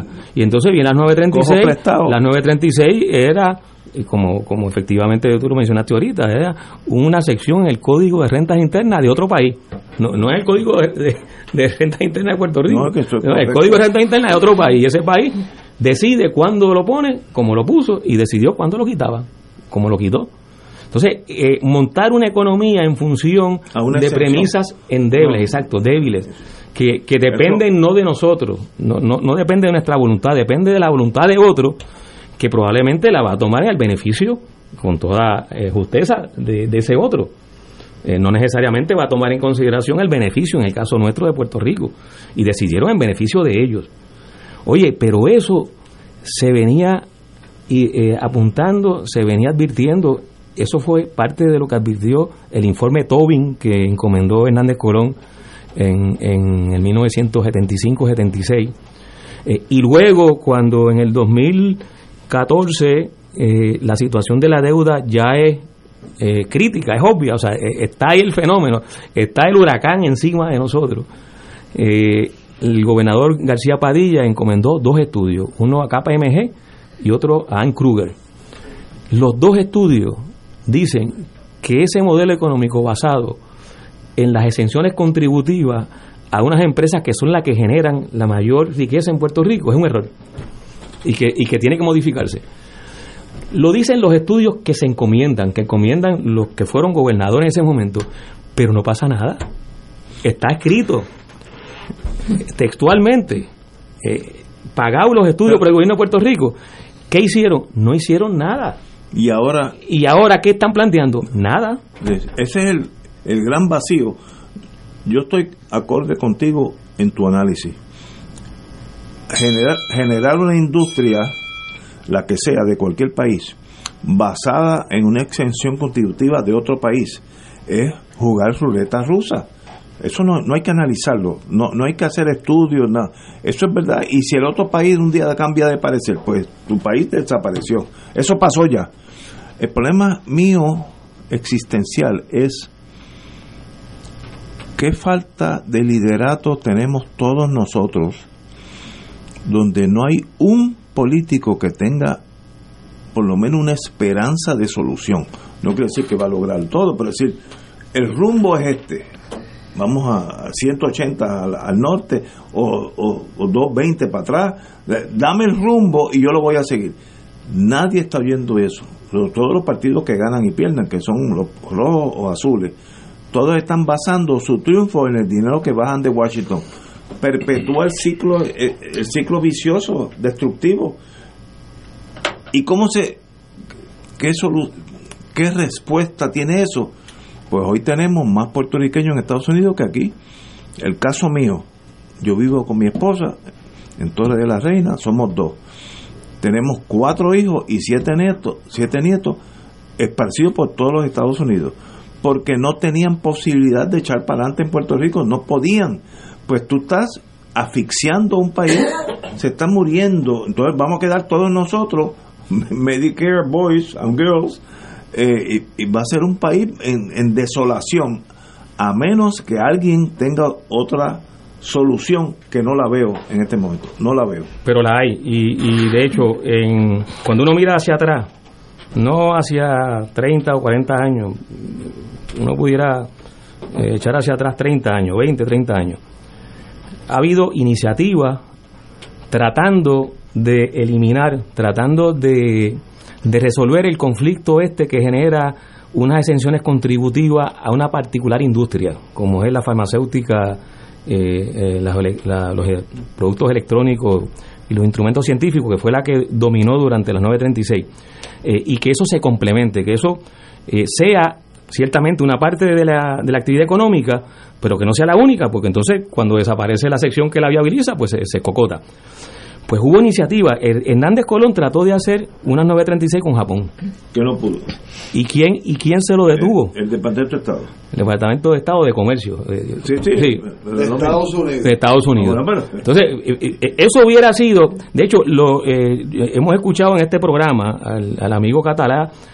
hacer mención en el caso de Singapur, cómo la política económica de Singapur es diversificar las inversiones, no depender de que las inversiones externas en su país sea solamente de un país determinado, porque le crea un, un, un peso demasiado grande a, la economía que si eso desapareciera por la razón que fuera, pues hay un disloque. Pues para evitar eso, eh, eh, eh, Singapur tiene como política económica diversificar las inversiones externas en Singapur. Por eso nosotros no lo podemos hacer porque, porque la experiencia de Hernández Colón este, así lo, lo, lo evidenció. El otro ejemplo, se trataba también de buscar otras actividades económicas que, complementaran o que incluso fueran del mismo peso que las 936, el puerto de las Américas en Ponce. Se propuso a principios de este siglo, eh, a principios de los años 2000, posiblemente antes. Eh, se hicieron los estudios, se, se hizo la inversión, los estudios que se hacen, principalmente el estudio de Frankel, que es un consultor eh, internacional que se contrata para que analice la viabilidad del puerto de las Américas, que tenía, de hecho, en, la forma en que se proyectó y se presentó, se decía que ese puerto iba a significar una actividad económica tan y tan eh, intensa y que iba a tener una cascada en términos de, repercusión en otras actividades económicas, que, iba a ser el, el, evento económico que permitiría a Puerto Rico atender sus necesidades económicas. ¿Qué pasó con el puerto de las Américas? ¿Y qué fue lo que anticipó Frankel en su estudio? Que tenía tres problemas. Las leyes de cabotaje, las tarifas aduaneras de Estados Unidos que aplican a Puerto Rico y que Puerto Rico no puede hacer tratados comerciales. Nadita, ¿verdad? Eh, aún así, se invirtieron no sé cuántos millones de dólares en las grúas que están allí, todavía también citando a Catalá, no han cargado una quenepa de Ponce, las la, grúas de, de Puerto de las Américas. Oye, esos son limitaciones que hay que discutirla y hay que darle la respuesta. Cuando se habla de desarrollo económico para Puerto Rico, tenemos que pensar que un país que quiere desarrollo económico necesita tener todas las herramientas políticas para poder diseñarlo e implantarlo. Hay que tener la caja de herramientas completa. Nosotros no podemos ir como un carpintero con un martillo y un destornillador. Eh, Tenemos que tener la caja de herramientas completa. Eso es lo que no tiene Puerto Rico. Puerto tiene. Rico, eh, con el, la, el phase out de las 936 de 25 años que dieron para eliminar y que se fueran las 936, Puerto Rico perdió sobre 100 mil empleos directos Sí, sí. Y casi 300 mil Indirectos. indirectos. Es correcto. Una barbaridad. Y tuvieron 25 años para buscar, que hicieron intentos más o menos tímidos, infructuosos, para buscar un modelo que reemplazara el vacío de las 936. El problema es que hay muchos congresistas ahora que dice tú le das un, un incentivo allí a Puerto Rico y lo pierdo yo. En mi, esa industria se va para allá y lo pierdo yo en mi estado. Así que están muchos trancados. Lo que cambió un poco el panorama también fue el asunto de la pandemia. Cuando se dieron cuenta que todas estas industrias se habían ido para China y secuestraron los medical devices y secuestraron las mascarillas y secuestraron las vacunas y se vieron en una situación bien difícil, o sea, que no pudieron prever. Eso le ha dado una oportunidad a Puerto Rico de volver a elaborar un discurso, de estar mejor aquí, porque sí, nosotros tenemos el expertise en, en dispositivos médicos, eh, en biofarmacéutica, en medical devices.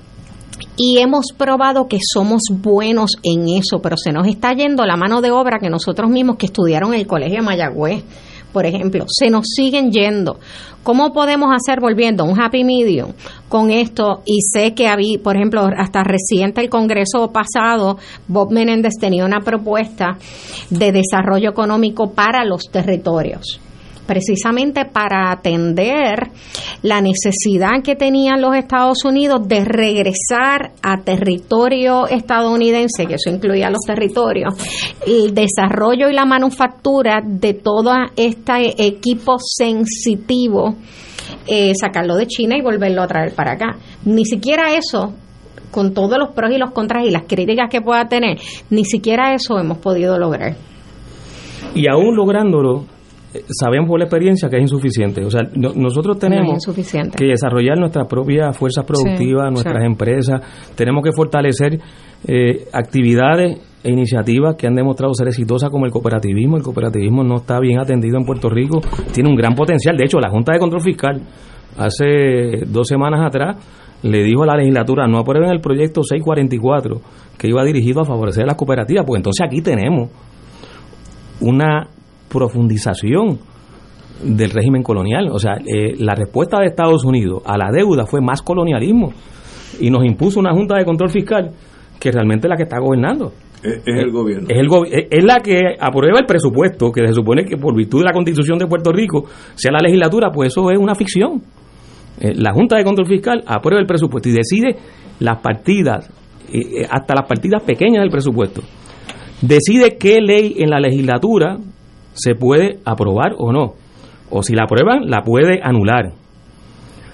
Y a la Junta es la que está decidiendo el, el- lo que es el diseño del país eh, por, lo próxima, por las próximas décadas con los planes de ajuste de la deuda. Este martes se discutió en, en el Tribunal de Quiebra de la jueza Laura Taylor Swain el, el segundo plan de ajuste o el tercer plan de ajuste de la Autoridad de Energía Eléctrica. Ahí se dispone pagar una tarifa de energía eléctrica que es impagable. O sea que ya salieron. Aquí sí que hay unanimidad. Yo creo, Rafi, que tu planteamiento del boicot este, se acerca a una posibilidad alta. Porque, porque aquí hay unanimidad.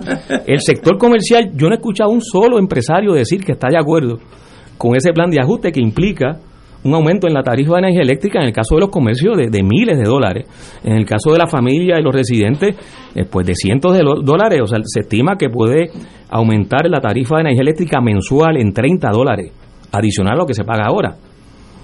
Pues la Junta de Control Fiscal, ese ente impuesto por el Congreso de Estados Unidos mediante la ley promesa, está diseñando las condiciones económicas de las próximas décadas. Entonces, así no se puede establecer un desarrollo económico. Mira, yo estoy preparada para el plan de Rafi. Yo puedo operar ya por la noche con placas solares. Claro. Con, con la, la, la energía que capturo de las placas solares. Y por con las ventanas pues, abiertas y Tengo placa. Tendría que duplicar porque yo no puedo estar moviendo el- con el sol. Necesito duplicar las placas que tengo, pero perfectamente puedo desconectarme y por la noche corro con la energía. Muy bien, pues mira ya. a nosotros. Te, te voy a explicar por qué el superpuerto es imposible en Puerto Rico. Ok. Estoy hablando, eh, no... Tú no- dices el de Ponce. en- o, El o el de. Mayagüez, donde tú quieras, no puede funcionar. Un superpuerto, recuerda, yo tuve solamente 27 años en la Guardia Costanera. Un superpuerto es lo que la palabra dice, superpuerto. Vienen barcos y marinos de todo el mundo, de ciudadanías que tú ni conoces. ¿sabes? Puede venir un, un marino de Bangladesh. Pues, ¿Quién de nosotros ha tropezado con alguien de Bangladesh? Deja que llegue un petrolero grande y va a haber gente de las cuatro esquinas del mundo. Ahora, eso se torna como una ciudad redonda y self-sufficient. Autosuficiente. Autosuficiente. Por ejemplo, viene un barco, esto es un caso real, un barco alemán eh, por el Pacífico, con llevó automóviles, iba a buscar otro, va a pasar por el canal de Panamá y se desvían un poco y una de las hélices, las hélices del grande de esta oficina, o más grande, le da a un arrecife y se dobla, cuando se dobla un poco la- la- la- el aspa de una, de una eh, hélice, el problema es que cuando va muy a- muy rápido genera una una vibración que puede destruir el, el- el shaft, el, el eje del, del barco. Entonces tiene que ir despacio. Esa- ese barco llamó a Panamá. Mira, voy para allá, necesito cambiar el, la hélice número 4. Ya yo llamé a Bremen, donde hacen la hélice. Ellos están montando la hélice en un avión, va a llegar a Panamá y Panamá tiene que recibir esa hélice y ponerla en el puerto hasta que llegue el barco. La hélice llegó tres días antes. A eso en Estados Unidos, con aduana. Trata de hacer eso mismo, que esa hélice llegue allí. Te cobran, no, eso en, Panamá, esa hélice está allí. Cuando llegó el barco, subieron un dique de carena, le cambiaron la hélice y siguió su rumbo. Otro caso. Ese, ese yo lo viví, pero vamos a decir, en el mismo barco, ahora he inventado el radio operador que tienen unas licencias mundiales. Eh, se me olvida, antes sabía el nombre, pero si tú tienes una, si tú eres radio operador y tienes la licencia X, eh, tiene un nombre africano, porque ahí, ahí donde se generó, pues tú puedes estar en cualquier barco y ser el mismo operador. No importa ciudadanía. Y ese operador se va a casar y dice yo yo llego a Panamá y ahí cojo un avión a Miami donde me voy a casar, lo cual tiene derecho. Entonces, el capitán llama, llama a ese superpuerto. Necesito un radiooperador clase 4, vamos a decirlo así. Ah, yo tengo aquí unos que están esperando. Hay uno de Bélgica y uno de Bulgaria y hay uno de Argentina. Tienen la misma licencia. El que quiera, cuando yo llegue, me lo pones a bordo. Y sigue, y cuando llega a, a Panamá, ese argentino, vamos a decir, sube a bordo y ya es el operador. ¿Cómo esa persona puede estar en Puerto Rico si no es ciudadano? Esperando. No puede, no es... O si no tiene la visa adecuada. Exacto. Y, y alguien que venga de Bulgaria, le va a dar una visa, no que viene, va a esperar. Los búlgaros son buenos peleando, Sí, sí, Ignacio. no, no, yo lo sé, por eso lo estoy mencionando, son buenos. Son peleando y conspirando. En otras palabras, si tú no tienes absoluta soberanía, y estoy hablando de- en contra de mis propios intereses, un superpuerto es imposible. Ah, y ahora viene lo peor. Yo vengo con un mega, mega... eh, ¿sabes? No, el, el- el- los super... Supertanqueros. Los supertanqueros, que no pueden pasar ni por el, por el Canal de canal de Panamá. Son más grandes que los portaaviones Los norteamericanos. post Panamá que se dice. Post Panamax. Post Panamax. Y 480 de los 5000 furgones que tengo, 480 van para Miami. Y los otros van para Sudamérica. O al revés, como tú quieras. Y como yo llego a Puerto Rico y dejo esos 480 que tienen que coger transporte norteamericano para, para ir para Estados Unidos. Es mucho más caro. Ahora, si lo dejo en el superpuerto de La Habana, pues esos furgones se montan en, la, barco que sea y van a donde quieran. O en el Panamá, etcétera, etcétera. Por tanto, mientras esa intríngules jurídicas esté funcionando, el superpuesto es un sueño. Físicamente no puede, no puede suceder porque tú no tienes las armas para que eso funcione. Porque eso se torna una ciudad, en Panamá, que hay un superpuerto hace un montón de años, hay una, se llama Avenida España, y allá hay un sitio como una cafetería, pero una cafetería más grande que el Coliseo Roberto Clemente, así de grande.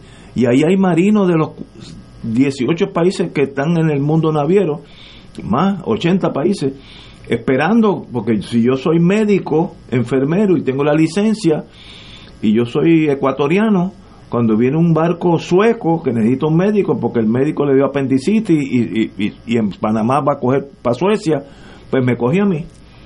Eso no puede pasar en Puerto Rico.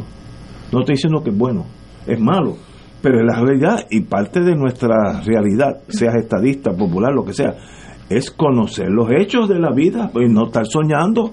Y a veces oigo políticos soñando de cosas que dicen, pero es que no puede ser. Pero Ignacio, dicho todo lo anterior, ¿Qué Di- solución tiene? Dicho Ah, todo lo anterior. Ahí, donde nos dividimos. Fíjate que la vida político-partidaria, la vida político-parlamentaria, la vida social de Puerto Rico transcurre siete días a la semana hablando tonterías, hablando tontadas y boberías. ¿Tú que estás insinuando que algunos No, no, no, no, no, políticos no. tonterías? Pon la radio a las pon la radio a las 5 de la mañana y se van a estar discutiendo todas las prioridades Sí, pero- es que de no hay- Puerto Rico en el día de hoy. Ese plan- Mira, te voy a dar un ejemplo.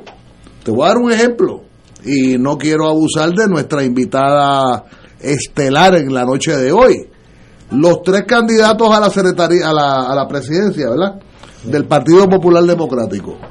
Cógete la totalidad, la totalidad de las promesas de los tres candidatos.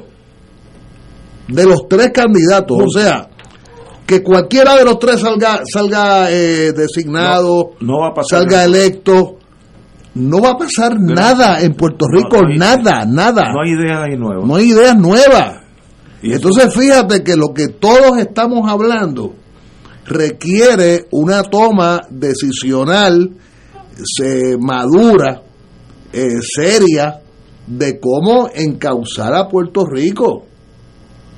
Mira, eh, quiero que no se me olvide, busquen el podcast de la biblioteca Ana Geméndez, que usted mencionaba ahorita.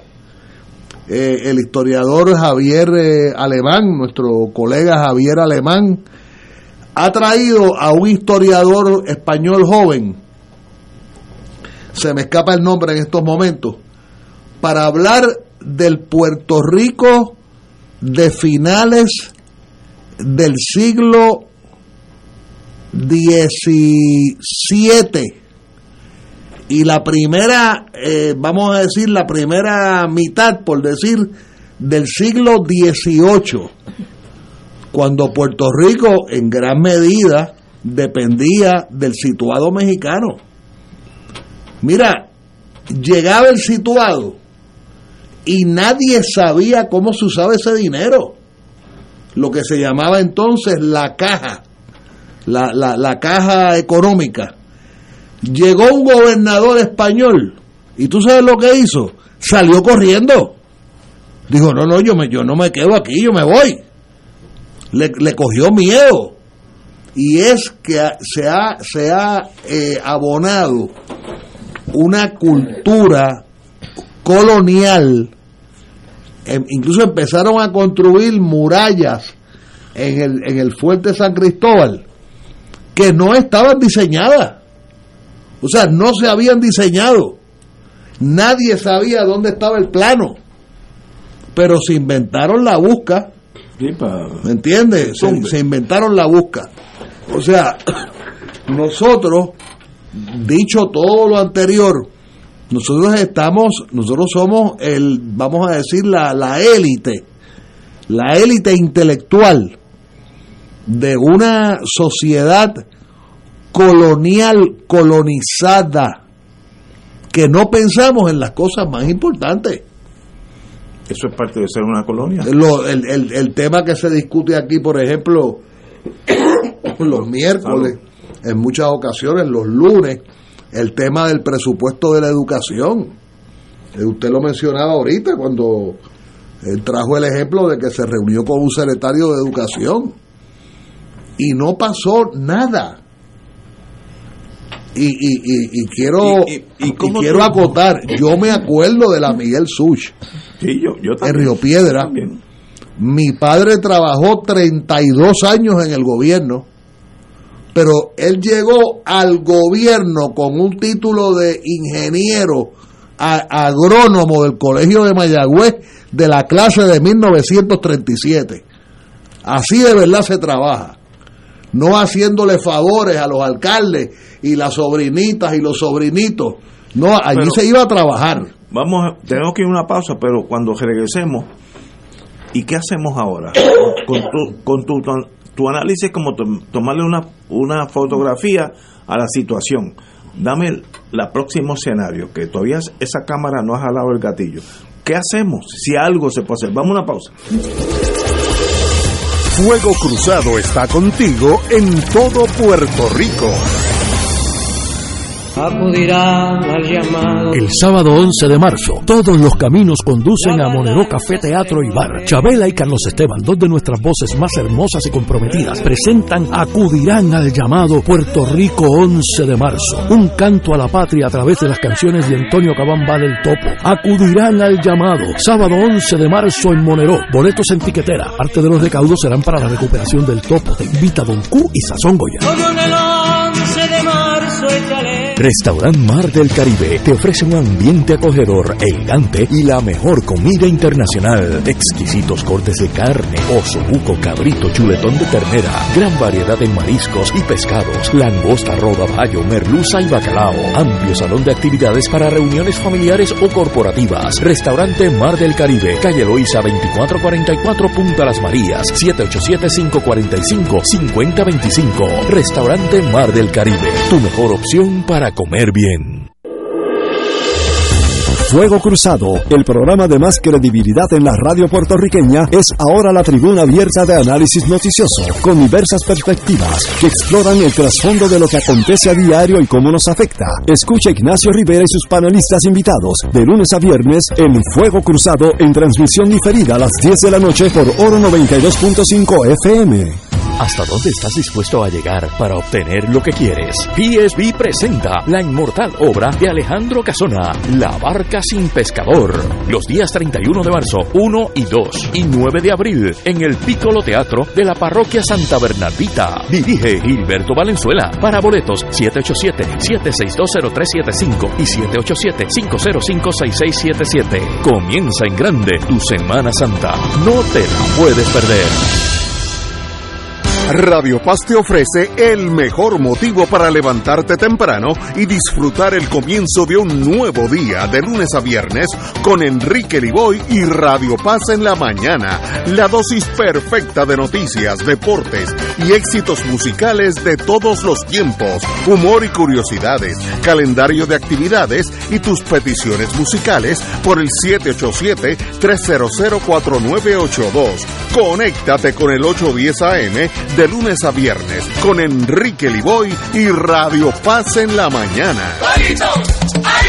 Amante del béisbol, el deporte de la pasión. Escucha todos los juegos de los campeones nacionales Toritos de Calle por Radio Paz 810 AM con las voces de Maelo González, Rolando Rosa, Junior Lebrón y Raymond Rosario. Y los Toritos saboreando el pirulí.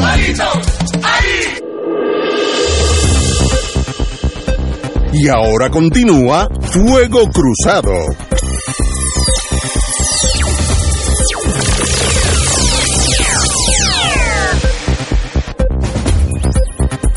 Me quedé en una encerrona, el análisis, voy a salir de aquí deprimido como casi todos los jueves. Gracias que tenemos coñac en casa, que eso me, me anima. Tú explicaste los problemas de ser colonia, y es real, y la problemática, y sobre todo no ser colonia, sino el ser humano colonizado, que es otro otro problema. es peor todavía. Es peor. ¿Y qué hacemos? No, como decía mi jefe en la General Electric, no me hable de problemas, ya me lo explicaste y hiciste muy bien, dame la solución. Y ahí donde hay un gran vacío, ¿qué, qué hacemos nosotros? Tenemos una elección en 19 meses. Bueno, mira, Ignacio, al- ¿Qué- qué se hace? algunos puertorriqueños estamos tratando de hacer un cambio. No, no sé, ustedes, ¿Ve? ustedes dos y medio, yo no sé de... Bueno, no, pero Y vos también, pues. Bueno, yo intento de- Conmigo no cuenten, quiero decirle. oh my God. Pero ¿qué van, qué se puede hacer? bueno, para mí, para mí es bien fácil. Yo voy a seguir apoyando la independencia. Y lo ha hecho todo. Y cada vez que me hablen de un cuento, voy a tratar de zafarme del cuento y votar por la independencia en, la- en noviembre. en noviembre del año que viene y de contar votos, porque eso es otra cosa. ¿Cómo que contar votos? Bueno, de ir a contar los votos el, el- el día de las elecciones. El oficial de línea. Y el día anterior, que es el de los envejecientes, y el anterior, Y, y, y, y paréntesis, si, si eh, en Puerto Rico hay que organizarse para detener el robo masivo de votos, masivo, de, y, me, y me refiero a los votos de las égidas, Sí, sí. me refiero a los listados de electores difuntos Ah, que lo óyete esto que los administradores privatizadores de los residenciales públicos le entregan a la Comisión Estatal de Elecciones. ¿Qui- ¿Quiénes están y de qué lado están? No, no, no, no, y, y los que están muertos van a no, votar no, también. pero eso es un delito, eso... Bueno, pero es un delito que, que ocurre en Puerto Rico. Además, otra cosa, otro detallito, que nadie le da importancia en Puerto Rico. La ley federal prohíbe que un convicto federal Vote. Vote para un funcionario federal. Le hace la comisionada Aquí residente. eso, eso no existe. Bueno, no es que no exista. Existe, pero nadie... Es que el caso. sistema político se, se, se, la- se lo guilla. Sí, sí, sí. Porque, porque si son tan americanos, ah, pues vamos a jugar con la pelota dura de los americanos. Pero tampoco, tampoco esa... O sea, el año que viene debería excluirse, prohibirle a los convictos federales de delito grave Es que está prohibido. votar. No, no, pero yo te estoy hablando de prohibirles de De- de verdad. verdad. De verdad. De verdad. Prohibirles que voten por un funcionario federal. En otras palabras, que se segregue el voto de la de la comisa, de la del comisariado residente que otro disparate que decimos cuando decimos que Jennifer es miembro del Congreso nadie es miembro de ningún Congreso. Nadie es miembro de ningún Congreso.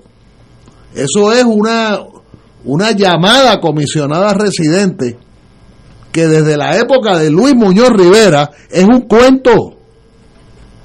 Bueno, al, al extremo de que han habido comisionados que no saben inglés. El Pero- caso de Bolívar Pagán, por lo menos. Pero vamos a la De solución. hecho, Luis ¿no? Muñoz Rivera tampoco sabía y aprendió. Bueno, pero por lo menos aprendió. Ivonne, usted tiene la palabra con estos am- am- amigos. Yo no voy a defender aquí al Partido Popular. No digo, yo estoy por ahí No, y yo de- problema. Aquí, pero oye, yo- me da alguna me da una dificultad a veces grande, No, a veces pero te tengo que decir que estoy sumamente decepcionada también de los partidos emergentes y lo que ha sido su desempeño en la legislatura. A mí se me olvida que existen. Y, la, y, el, y el, el, bueno, el ejercicio de fiscalización que han hecho, si lo comparamos a, la, a los bozarrones que habían en campañas elec- ele- eleccionarias, en la época eleccionaria, de todo lo que van a construir y destruir en este país, se queda bien corto. Y, y se han quedado con la mentalidad de, de partido pequeño de minoría donde se atienden unos temas de nicho que no es que no sean importantes, pero en el momento histórico en el que estamos viviendo, que este país necesita unas grandes reformas. Yo no veo grandes reformas de estos sectores y se quedan en la pelea pequeña que no digo volviendo, yo soy feminista, de que y hay unos temas que hay que atender con relación al feminismo, con relación a las comunidades LGBT y, pusiste tu salario donde ponías tu voz. Y puse mi salario y no hay duda, o sea, nadie me puede cuestionar. Que se recuerde. Nadie me puede cuestionar. ¿Dónde, ¿Por dónde está mi línea con relación a las comunidades vulnerables, particularmente las mujeres? Gracias. Pero te digo, y yo puedo estar a favor de muchas de estas medidas para proteger a la mujer. En el caso, por ejemplo, ahora se está discutiendo lo del caso de del periodo, que era el... Eh, exacto. Que, oye, que es una condición eh, que padecen la endometriosis, porque el, el, hecho de que yo tenga el periodo, eso no es una condición. La condición que sí afecta a muchas mujeres es el asunto de la endometriosis, que hay que educar más con relación a eso y normalizarlo, porque es normal que ocurra, pero sí hay que tratarlo. Pero hay unos temas, Dios mío, que no los estoy viendo y, hay y sigue habiendo mucha improvisación. La legislatura no ha mejorado en este país sigue siendo exactamente la misma improvisación, pero de otros colores. Digo, y peor ahora por la polarización que hemos estado viviendo, que no es exclusiva de este país con los de ultraderecha y ultraizquierda, entonces lo siguen pagando los del medio siempre, en unos discursos totalmente estridentes que no permiten la posibilidad de elaborar políticas que atiendan los problemas que vive la clase media, como tú decías, la clase trabajadora. Aquí se, se trabaja mucho en medidas populistas en ocasiones que atienden las expectativas, no necesariamente las necesidades de una clase pobre. Eh, para también ganar votos. Y de una clase pues este más eh, acomodada porque hace falta el favor político de ellos. Pero entonces sigue atropellar la clase media. Y es en la clase media donde más apatía política yo veo. Porque no me están resolviendo el problema porque esto no mejora, porque yo trabajo más, tengo un trabajo, tengo dos, tengo tres trabajos y no puedo salir adelante y ese es el de la clase media. No es ni el de abajo ni el de arriba. Yo no lo veo. No quisiera ser más optimista. Yo he seguido con las ideas, por ejemplo, lo que propuse ahorita de la educación vocacional. Y uno se frustra porque uno presenta la propuesta y te dicen, nos encanta, extraordinario. Me senté con la asociación de maestros, le presenté la propuesta, extraordinario. Pero ¿por qué no arranca el país? y no y están totalmente desenfocados en la legislatura, están pensando desde ya, desde antes que termine empezar este tercer año del cuatrenio, están pensando en las elecciones y eso es lo que piensan al otro día que juramentan cuando empieza un cuatrenio nuevo. Ahora, hay, una realidad que la, la mencionaba ahorita, eh, la legislatura asumiendo que se generan unos consensos, unos temas que son cruciales para el país, hay una Junta de Control Fiscal que es la que va a decidir si lo que se aprueba está tono con el plan fiscal de la Junta o no. O sea, aquí hay un problema político que, que en la discusión pues no, no, se, no se atiende porque va a la médula de lo que es el poder real. O sea, la legislatura es el poder legislativo. En Puerto Rico a partir del 2017 no lo es. Es la Junta de Control Fiscal. El gobernador es el poder ejecutivo desde el 2017 no lo es, es la Junta de Control Fiscal. Los tribunales de Puerto Rico son el Poder Judicial. Desde el 2017 para acá, todo lo que tiene que ver con la Junta de Control Fiscal se dilucida en el Tribunal Federal, no en los tribunales de Puerto Rico. Entonces, iniciativas, de hecho, ha habido iniciativas donde han coincidido las principales eh, corrientes políticas en la legislatura y la Junta las ha hecho para atrás. No, no, no le ha dado paso a, partir, invocando su poder por la ley promesa. Estos son temas que a mí me, me sorprenden, me sorprende que no se incluya en el discurso de los políticos que aspiran a ser candidatos o candidatas a la gobernación por los partidos que sean.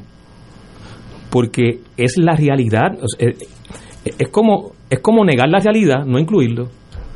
Es como hablar de, de fantasía de eh, sí eh, yo, quiero eh, ser eh, candidato candidato ser gobernador o gobernadora. como business as usual. Aquí no ha pasado nada no ha pasado nada. Entonces hablan como si no existiera una junta de control fiscal como si incluso decisiones de la legislatura que han ido dirigidas a beneficiar a los retirados como fue todo el debate sobre el tema de los retirados y el plan fiscal de la junta y el plan de ajuste de la, de la deuda del gobierno central y bueno la junta finalmente decidió. Entonces es un problema político y es un problema que tiene que ver directamente con la, con la condición colonial de Puerto Rico. Y cuando uno escucha a los candidatos y candidatas decir que, que no, lo, del estatus eh, no es ahora, hay que atender primero otras necesidades, pero es que ni las otras las puedes atender, porque no tienes el poder para atenderlas, porque te van a tirar la puerta en la cara cuando apruebe eh, la ley o la resolución o lo que sea. O sea, yo, creo que, que es importante que en Puerto Rico se genere una fuerza política para romper esto. Y como decía ahorita que habían habido en nuestra historia ejemplos eh, dirigidos a atender las deficiencias económicas del modelo económico, también en el tema de nuestra capacidad política para gobernarnos ha habido eh, ejemplos en nuestra historia. Eh, mencionábamos al principio del programa lo que ocurrió precisamente también al principio del siglo pasado con lo de la ciudadanía americana, la imposición. Oye, aquí se generó un consenso en el liderato político de Puerto Rico en contra. Eh, y la oposición era reclamando que antes de considerar la ciudadanía americana tenía que haber un gobierno autonómico, porque era de lo que veníamos, del 1897. Eh, y ahí se matricularon, se matriculó el liderato político de Puerto Rico. El otro evento en que se da un consenso eh, o se va plasmando un consenso, el, el proyecto Tiding en 1936, el senador Tiding eh, en el 1936 somete un proyecto en el Congreso de Estados Unidos para que el Congreso eh, esté a favor de la independencia de Puerto Rico, pero una independencia punitiva porque era el desquite de Tiding al ajusticiamiento del coronel Riggs por los nacionalistas. Y Tiding y otros congresistas pensaban que iba a haber un rechazo al proyecto Tiding. Y lo que ocurrió fue que el liderato político de entonces, en el 1936, donde don Pedro Albizu Campo cumplió un, papel fundamental ahí, se coaguló en el, en el asunto de convocar una convención constituyente. ¿Para qué? Para incluso madrugar el proyecto Tiding y que esa convención constituyente declarara la independencia de Puerto Rico. Ante esos hechos, Tiding retira el proyecto y el proyecto dejó de considerarse en el Congreso porque se generó una fuerza política que iba dirigida a romper con el dominio colonial de, Estados Unidos en Puerto Rico tan crudo y represivo como lo era en esa década de 1936. Después a don Pedro lo meten preso en el 1937 eh, y una de las figuras que, ayudó, que fue actor principal en ese proceso, pues, pues desaparece del escenario político por prácticamente 10 años. Y luego en 1946-47 eh, hay otra movida en el Congreso con el mismo propósito. Eh, y en la memoria de Towell, La Tierra Azotada, eh, él narra la convocatoria que le hace Truman. Truman le pide a Towell que le dé su opinión, lo invita a una reunión, que le dé su opinión eh, sobre si convocar en Puerto, en Puerto Rico un referéndum eh, sobre el estatus. Y Towell le dice, bueno, eh, lo puede convocar, pero va a ganar la independencia. O sea, aquí, en, en los momentos críticos, el liderato político en cada época se ha dado cuenta de la necesidad de tener los poderes políticos y superar la subordinación. No lo tenemos. Entonces, ahora yo creo que, que es otro momento histórico donde Estados Unidos regresó a la ley Foraker. Con la ley promesa nos regresaron a la ley Foraker.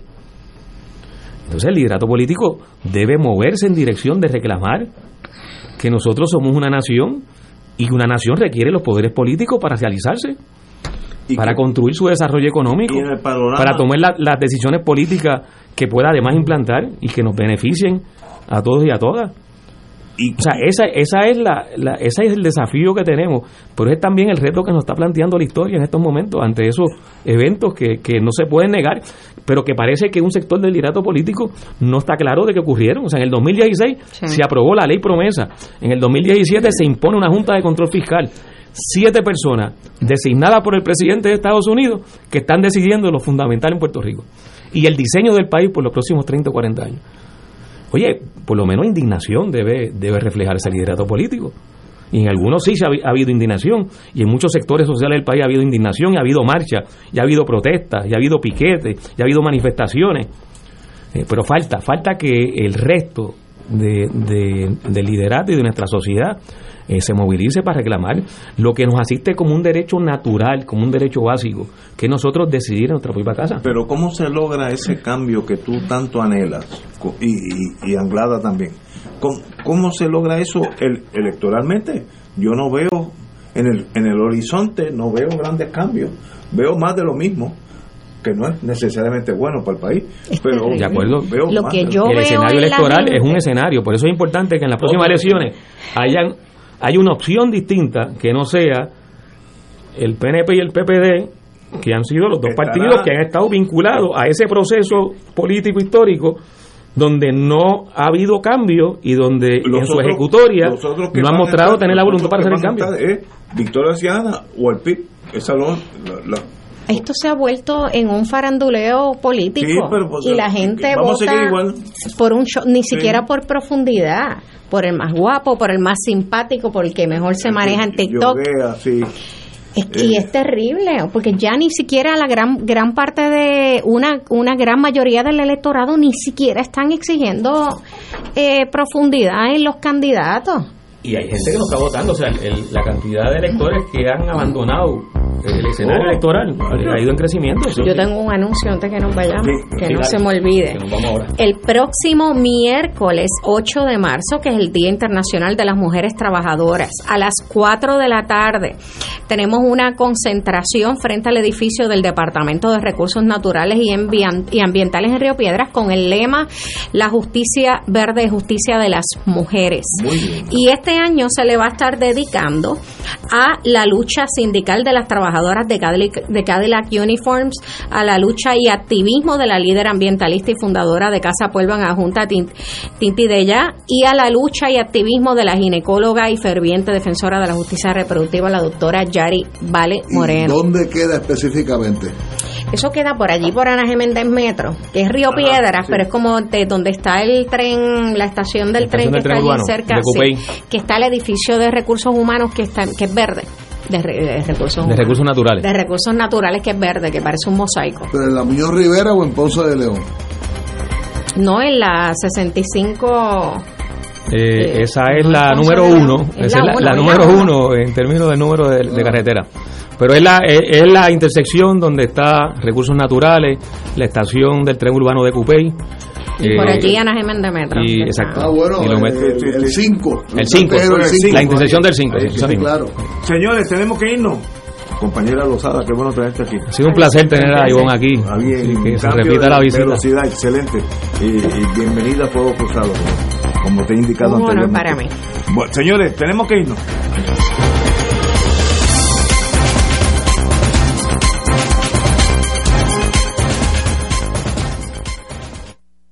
Esta emisora y sus anunciantes no se solidarizan necesariamente con las expresiones vertidas en el programa que acaban de escuchar.